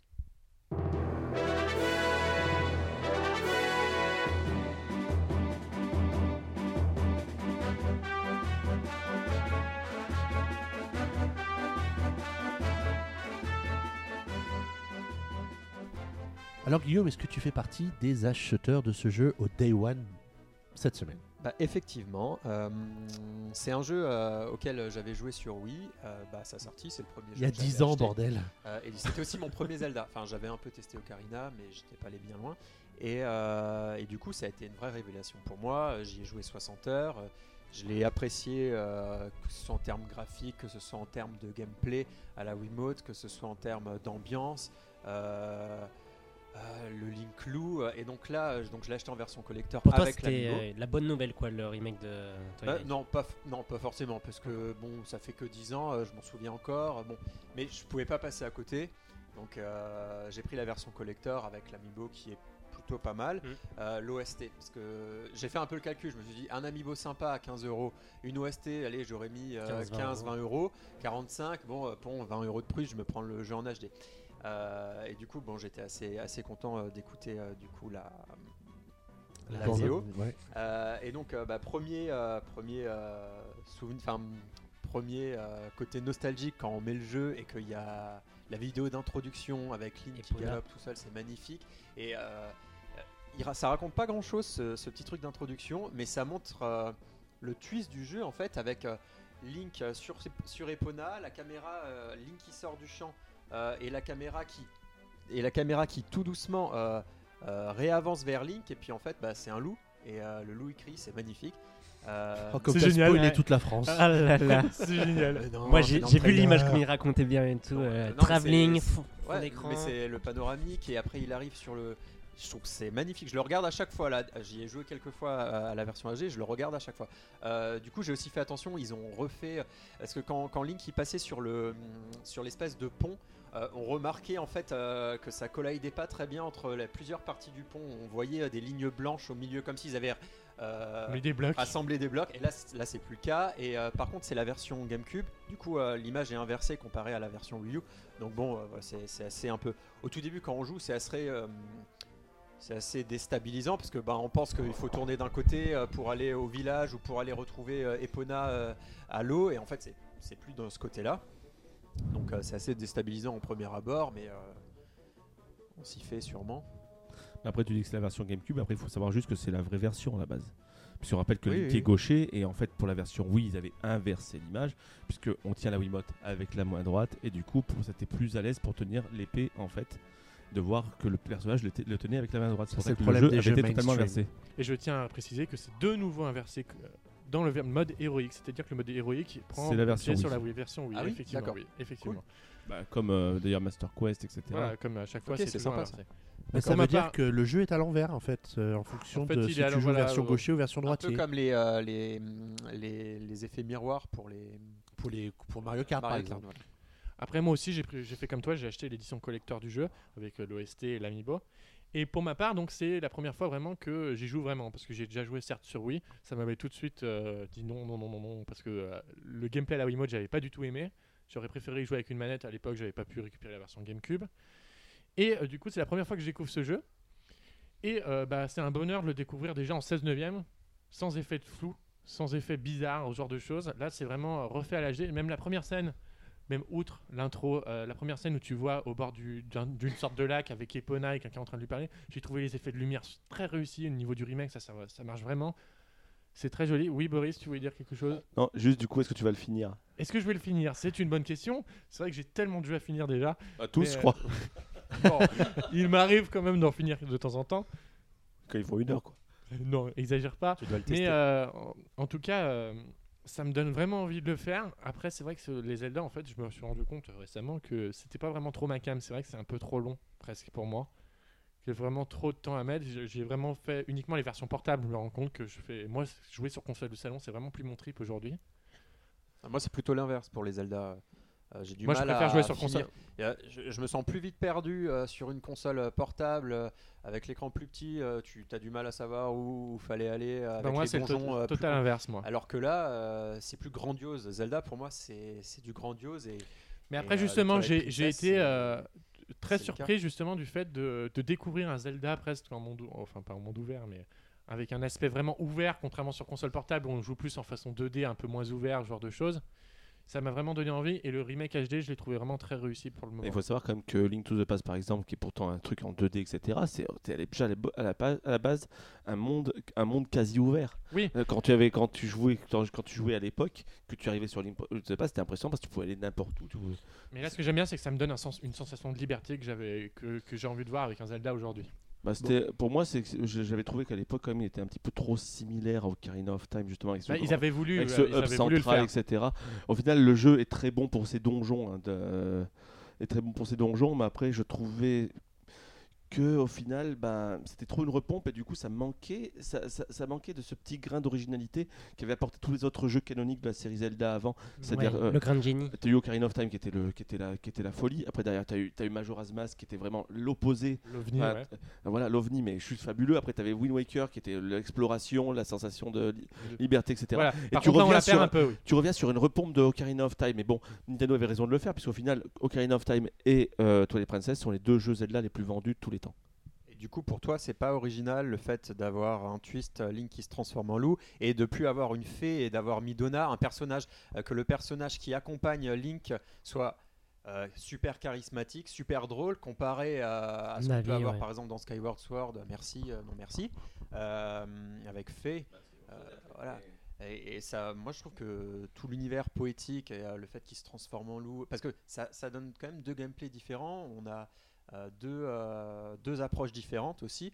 Euh, quand on visite les, par exemple la forêt une première fois en tant que Link, euh, on remarque qu'il y a des choses auxquelles on ne peut pas accéder, comme des troncs d'arbres et tout ça. Et c'est par la suite, après, qu'on a une deuxième visite, un deuxième regard dessus avec le Link Loup et on peut traverser différemment. Bah là, c'est deux univers différents, ça a à peu près tout le temps existé en fait dans Zelda. Euh, personnellement, donc je t'en parlais tout à l'heure un petit peu en off, mais pour moi sur, sur, sur, sur Twilight Princess, autant le jeu, moi, il m'a pas marqué, un- laissé un souvenir. Je dis pas que c'est mauvais, hein, loin de là. Pour moi, c'est un très bon Zelda, très bien calibré, etc. Mais il manque ce petit grain de magie. Mais autant donc le jeu m'a pas marqué plus que ça, autant je trouve, je suis d'accord avec toi que je trouve que le personnage de Binoda est juste extraordinaire. Les phases, les, pha- les phases à, à dos de loup sont parfois un petit peu, enfin surtout quand tu dois faire en plateforme, c'est un petit peu lourdingue. Mais sinon, euh, tu sais- le début, tu sais, quand tu es, quand t'es au début, quand t'es dans le château, tu, tu, dois, tu dois longer euh, les remparts de la forteresse, c'est horrible. Ça, c'était purement horrible. En Wiimote, c'était terrible. En Wiimote, c'était quand même plutôt terrible. Et euh, après, sur GameCube, c'était quand même vachement mieux. Mais euh, juste pour revenir sur ce que je disais, après, euh, le fait d'avoir deux mondes parallèles, ça a toujours existé. Bon, là, c'est deux gameplays différents parce que tu as le loup d'un côté et Link de l'autre. Mais avant, tu avais le monde des ténèbres et le monde normal pour Link to the Past. Tu avais Link petit, Link grand qui pouvait pas du tout, qui faisait pas exactement la même chose dans Ocarina of Time. Ça a toujours existé en fait. C'est pas du tout comparable. Là, c'est vraiment en termes de gameplay. Ça change termes- ouais, le gameplay C'est un twist vrai, scénaristique euh, vraiment euh, C'est un parti pris quand même, euh, le, le loup. On peut pas, je pense pas qu'on peut comparer. il y a, là aussi, il y a le monde des, le monde des ténèbres d'où vient. Le monde du crépuscule, oui, voilà. Le monde du crépuscule et et enfin le, Le monde de la lumière. Le monde du jeu euh, normal. C'est totalement comparable dans le sens où en fait tu faisais des allers-retours justement et le gameplay n'était pas le même d'un côté à l'autre à chaque fois. Ouais, mais quand même, euh, Link enfant, ce que je veux te dire, c'est que Link enfant, il se battait à l'épée comme Link euh, Voilà, adulte. là, c'est Là, vraiment. c'est vraiment, un- ça change de tout au tout un quand même. loup. Là, c'est vraiment un loup, voilà. Je suis d'accord, je, suis d'accord avec toi. Justement, ils ont, fait deux gameplays totalement différents.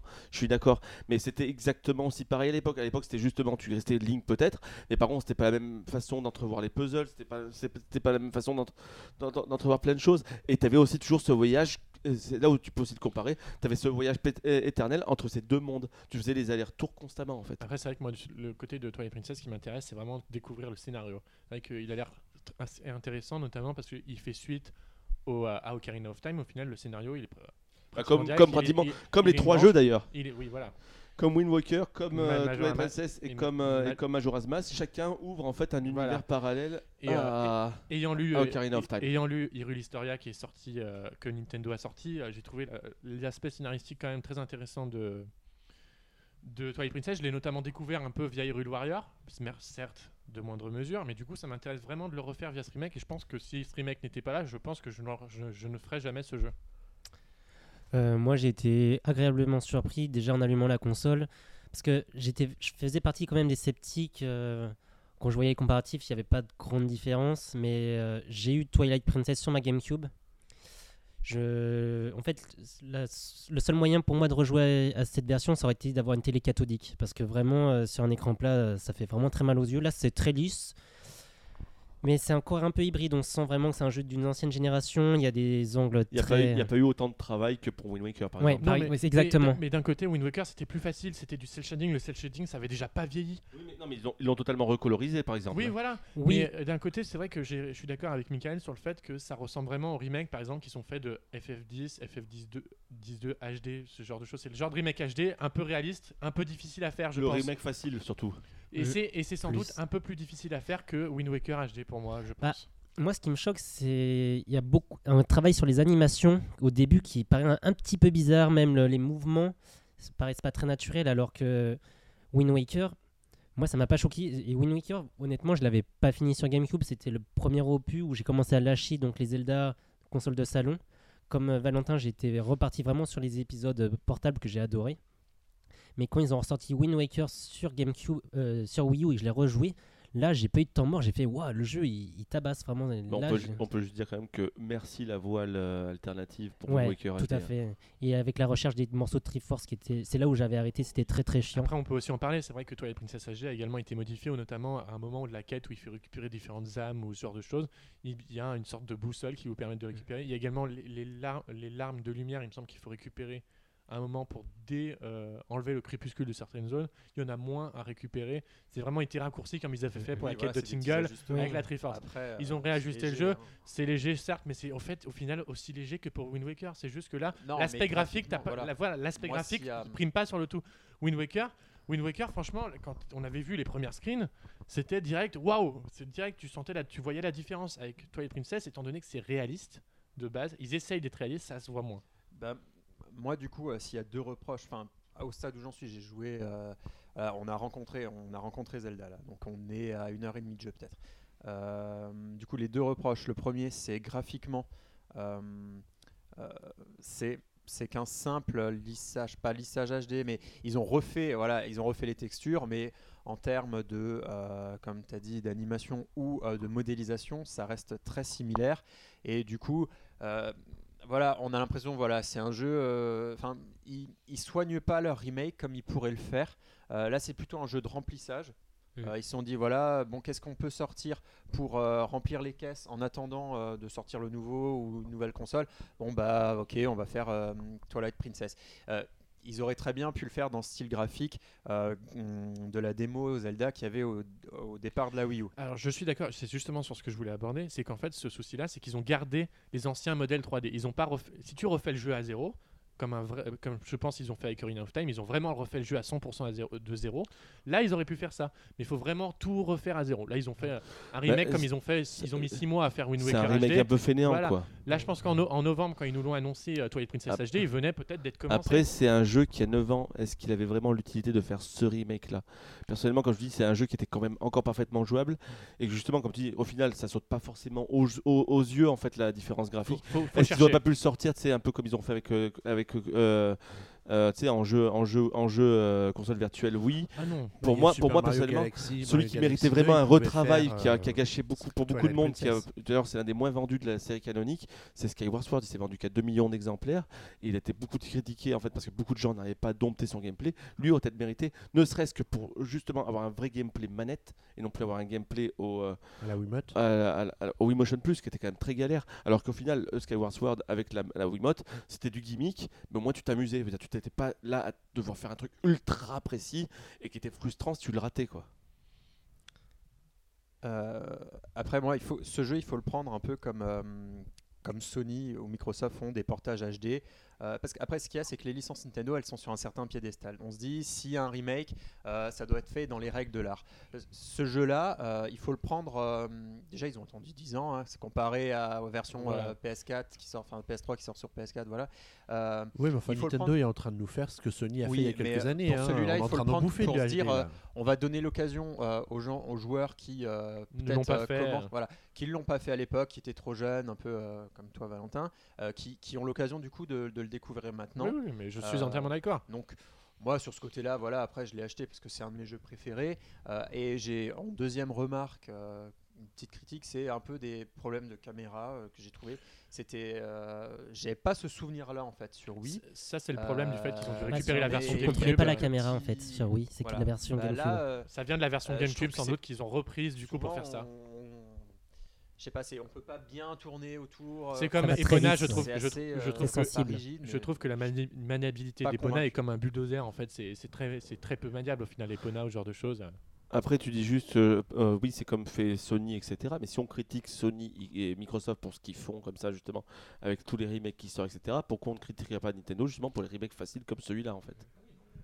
J'ai j'ai donné mon avis en termes de graphisme et tout. Mais euh, Nintendo le fait un peu moins, moins mais là ça fait 10 ans, donc c'est pas comme Non. si euh, c'était Skyward Je pense qu'on va corriger Nintendo ça le fait fait pas autant. 10 ans, en fait. En plus, c'est même pas, en plus, ils disent juste que c'est c'est justement pour les 10 ans du jeu, etc. Mais les 10 ans du jeu, ils sont pas en février, ils sont en novembre prochain. Oui, Et c'est les 30 ans de Zelda cette année, 10 faut pas l'oublier non plus. Il a- Ils voulaient faire peut-être fêter pourquoi ça pas aussi. Alors pourquoi non mais ils ont pu faire- Rappelle-toi les 30 ans, les 25 ans de Zelda, il l'avait fêté, il avait vraiment bien fêté avec vraiment une pla- une planification. La ressortir un jeu, là, je vais te dire justement ce que j'en pense. Je l'ai acheté, hein, donc je veux dire, euh, il n'y a pas de truc, euh, etc. Je veux dire, je l'ai acheté parce qu'il y a un amiibo qui est même Parce que c'est Zelda aussi, etc. faut pas oublier ça. Mais, mais pour moi, c'est un jeu bouche-trou parce qu'il y avait strictement rien sur Wii U Mais comme je depuis l'ai dit Noël. tout à l'heure, Wind Waker HD, ils l'ont développé en 6 mois. Au moment où ils te l'ont annoncé en novembre, ils, avaient, ils venaient de faire le trailer, ils venaient commencer peut-être le portage. Voilà. vraiment, euh, Le seul souci, c'est ça, ça désacralise un peu euh, la, saga, la saga Zelda. Mais la saga Parce Zelda, elle que est en sortant un des années. tous les ans, euh, les gens ils prennent plus le temps euh, de les finir ou d'y jouer. Par exemple, là, moi, euh, j'ai eu euh, le, le Ocarina of Time 3D.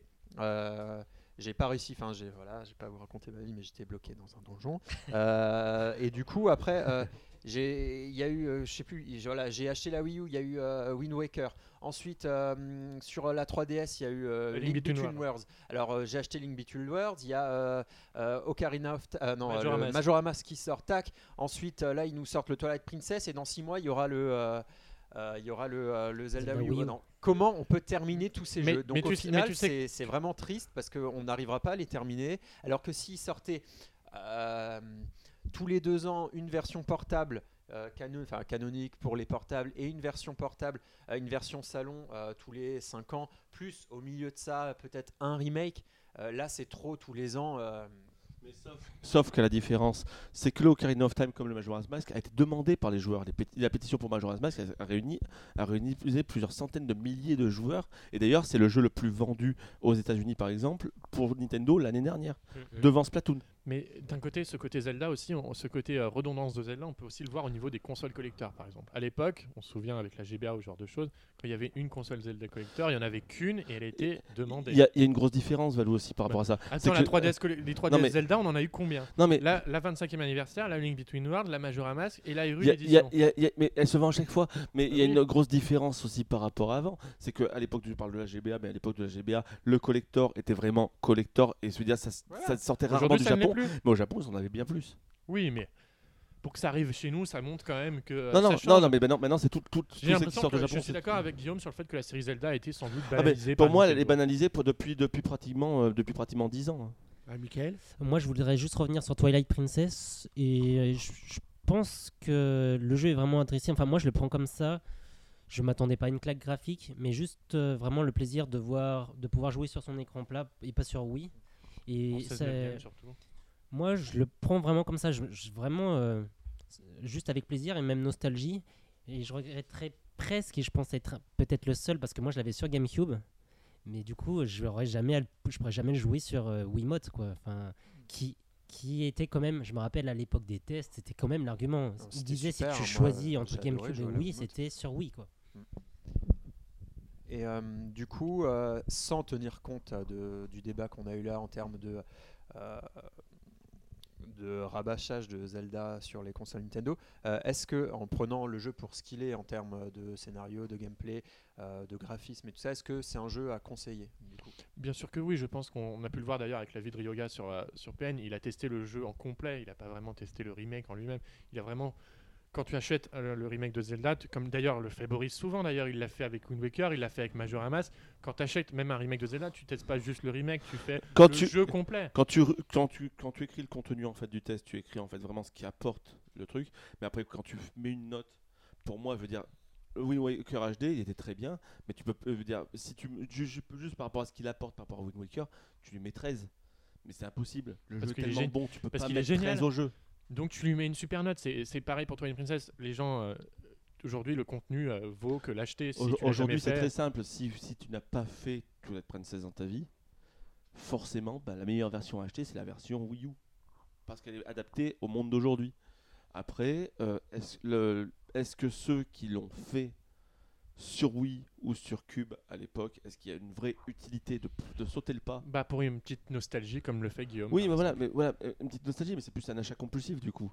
C'est plus un achat entre guillemets. C'est vrai que si, si, si t'avais un jeu à choisir dans l'année, ça Si- serait pas Twilight voilà, Princess si HD t'as- parce que tu aurais t'as- déjà t'as fait. Twilight Princess HD et à côté t'as le vrai nouveau Zelda, tu vas acheter le nouveau Zelda si tu peux t'acheter qu'un jeu quoi.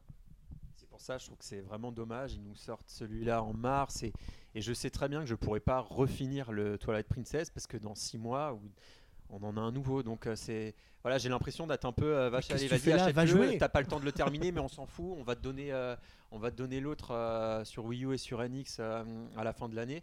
Donc je suis pas déçu de l'avoir acheté. donc je le conseille vraiment, comme tu as dit Boris, aux gens qui l'ont pas encore pris et qui n'ont pas encore testé, qui vont découvrir peut-être. Et si vous pouvez découvrir Zelda avec ce jeu-là, bah, c'est l'expérience que j'ai eue.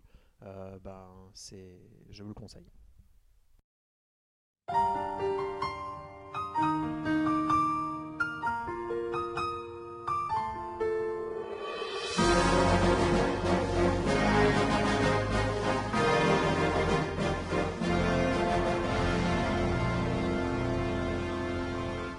Et ben ça y est, on arrive au terme de ce PNcast consacré très largement au Nintendo Direct de ce 3 mars 2016 qui restera dans les annales pour euh, le nombre de jeux 3DS et Wii U qui ont été présentés. Comme le disait Boris, c'est peut-être la dernière vague de jeux Wii U et 3DS. Il y en aura encore quelques-uns, mais ça sera. Non mais j'aime bien finir sur une note négative qui Voilà. fait pleurer le, euh, pleurer le genre humain. Tu veux que je rajoute de la musique Ta, ta, ta, ta, ta, ta, ta.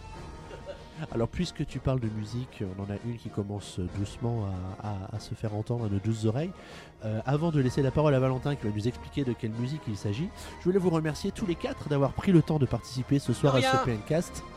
D'avoir- d'avoir d'avoir chamboulé vos emplois du temps pour pouvoir participer à l'émission de ce soir qui était prévue euh, en termes d'enregistrement avant-hier. Tu m'étonnes. Euh, en tout cas, merci à tous les quatre. Euh, merci à tous de nous avoir écoutés. Valentin, tu peux nous donner quelques détails sur cette musique Alors la musique que vous êtes en train d'écouter, c'est la musique du, euh, du thème principal de Bravely Second, donc qui est également sorti la semaine dernière, donc on n'a pas pu en parler pendant ce long PNcast. Du coup, on avait envie de vous faire partager une musique de ce jeu qui est encore une fois des musiques de qualité, pourrait-on dire, la bonne musique d'un bon RPG à, à jouer sur 3DS. Voilà, en tout cas, merci à tous de nous avoir écoutés pendant cette heure 51 et des brouettes. On vous souhaite à tous une bonne fin de journée, une bonne soirée, une bonne nuit, et on vous dit à dans une quinzaine de jours pour le prochain PNcast. Et d'ici là, bah, bah, bah, bye bye. Bye Au revoir.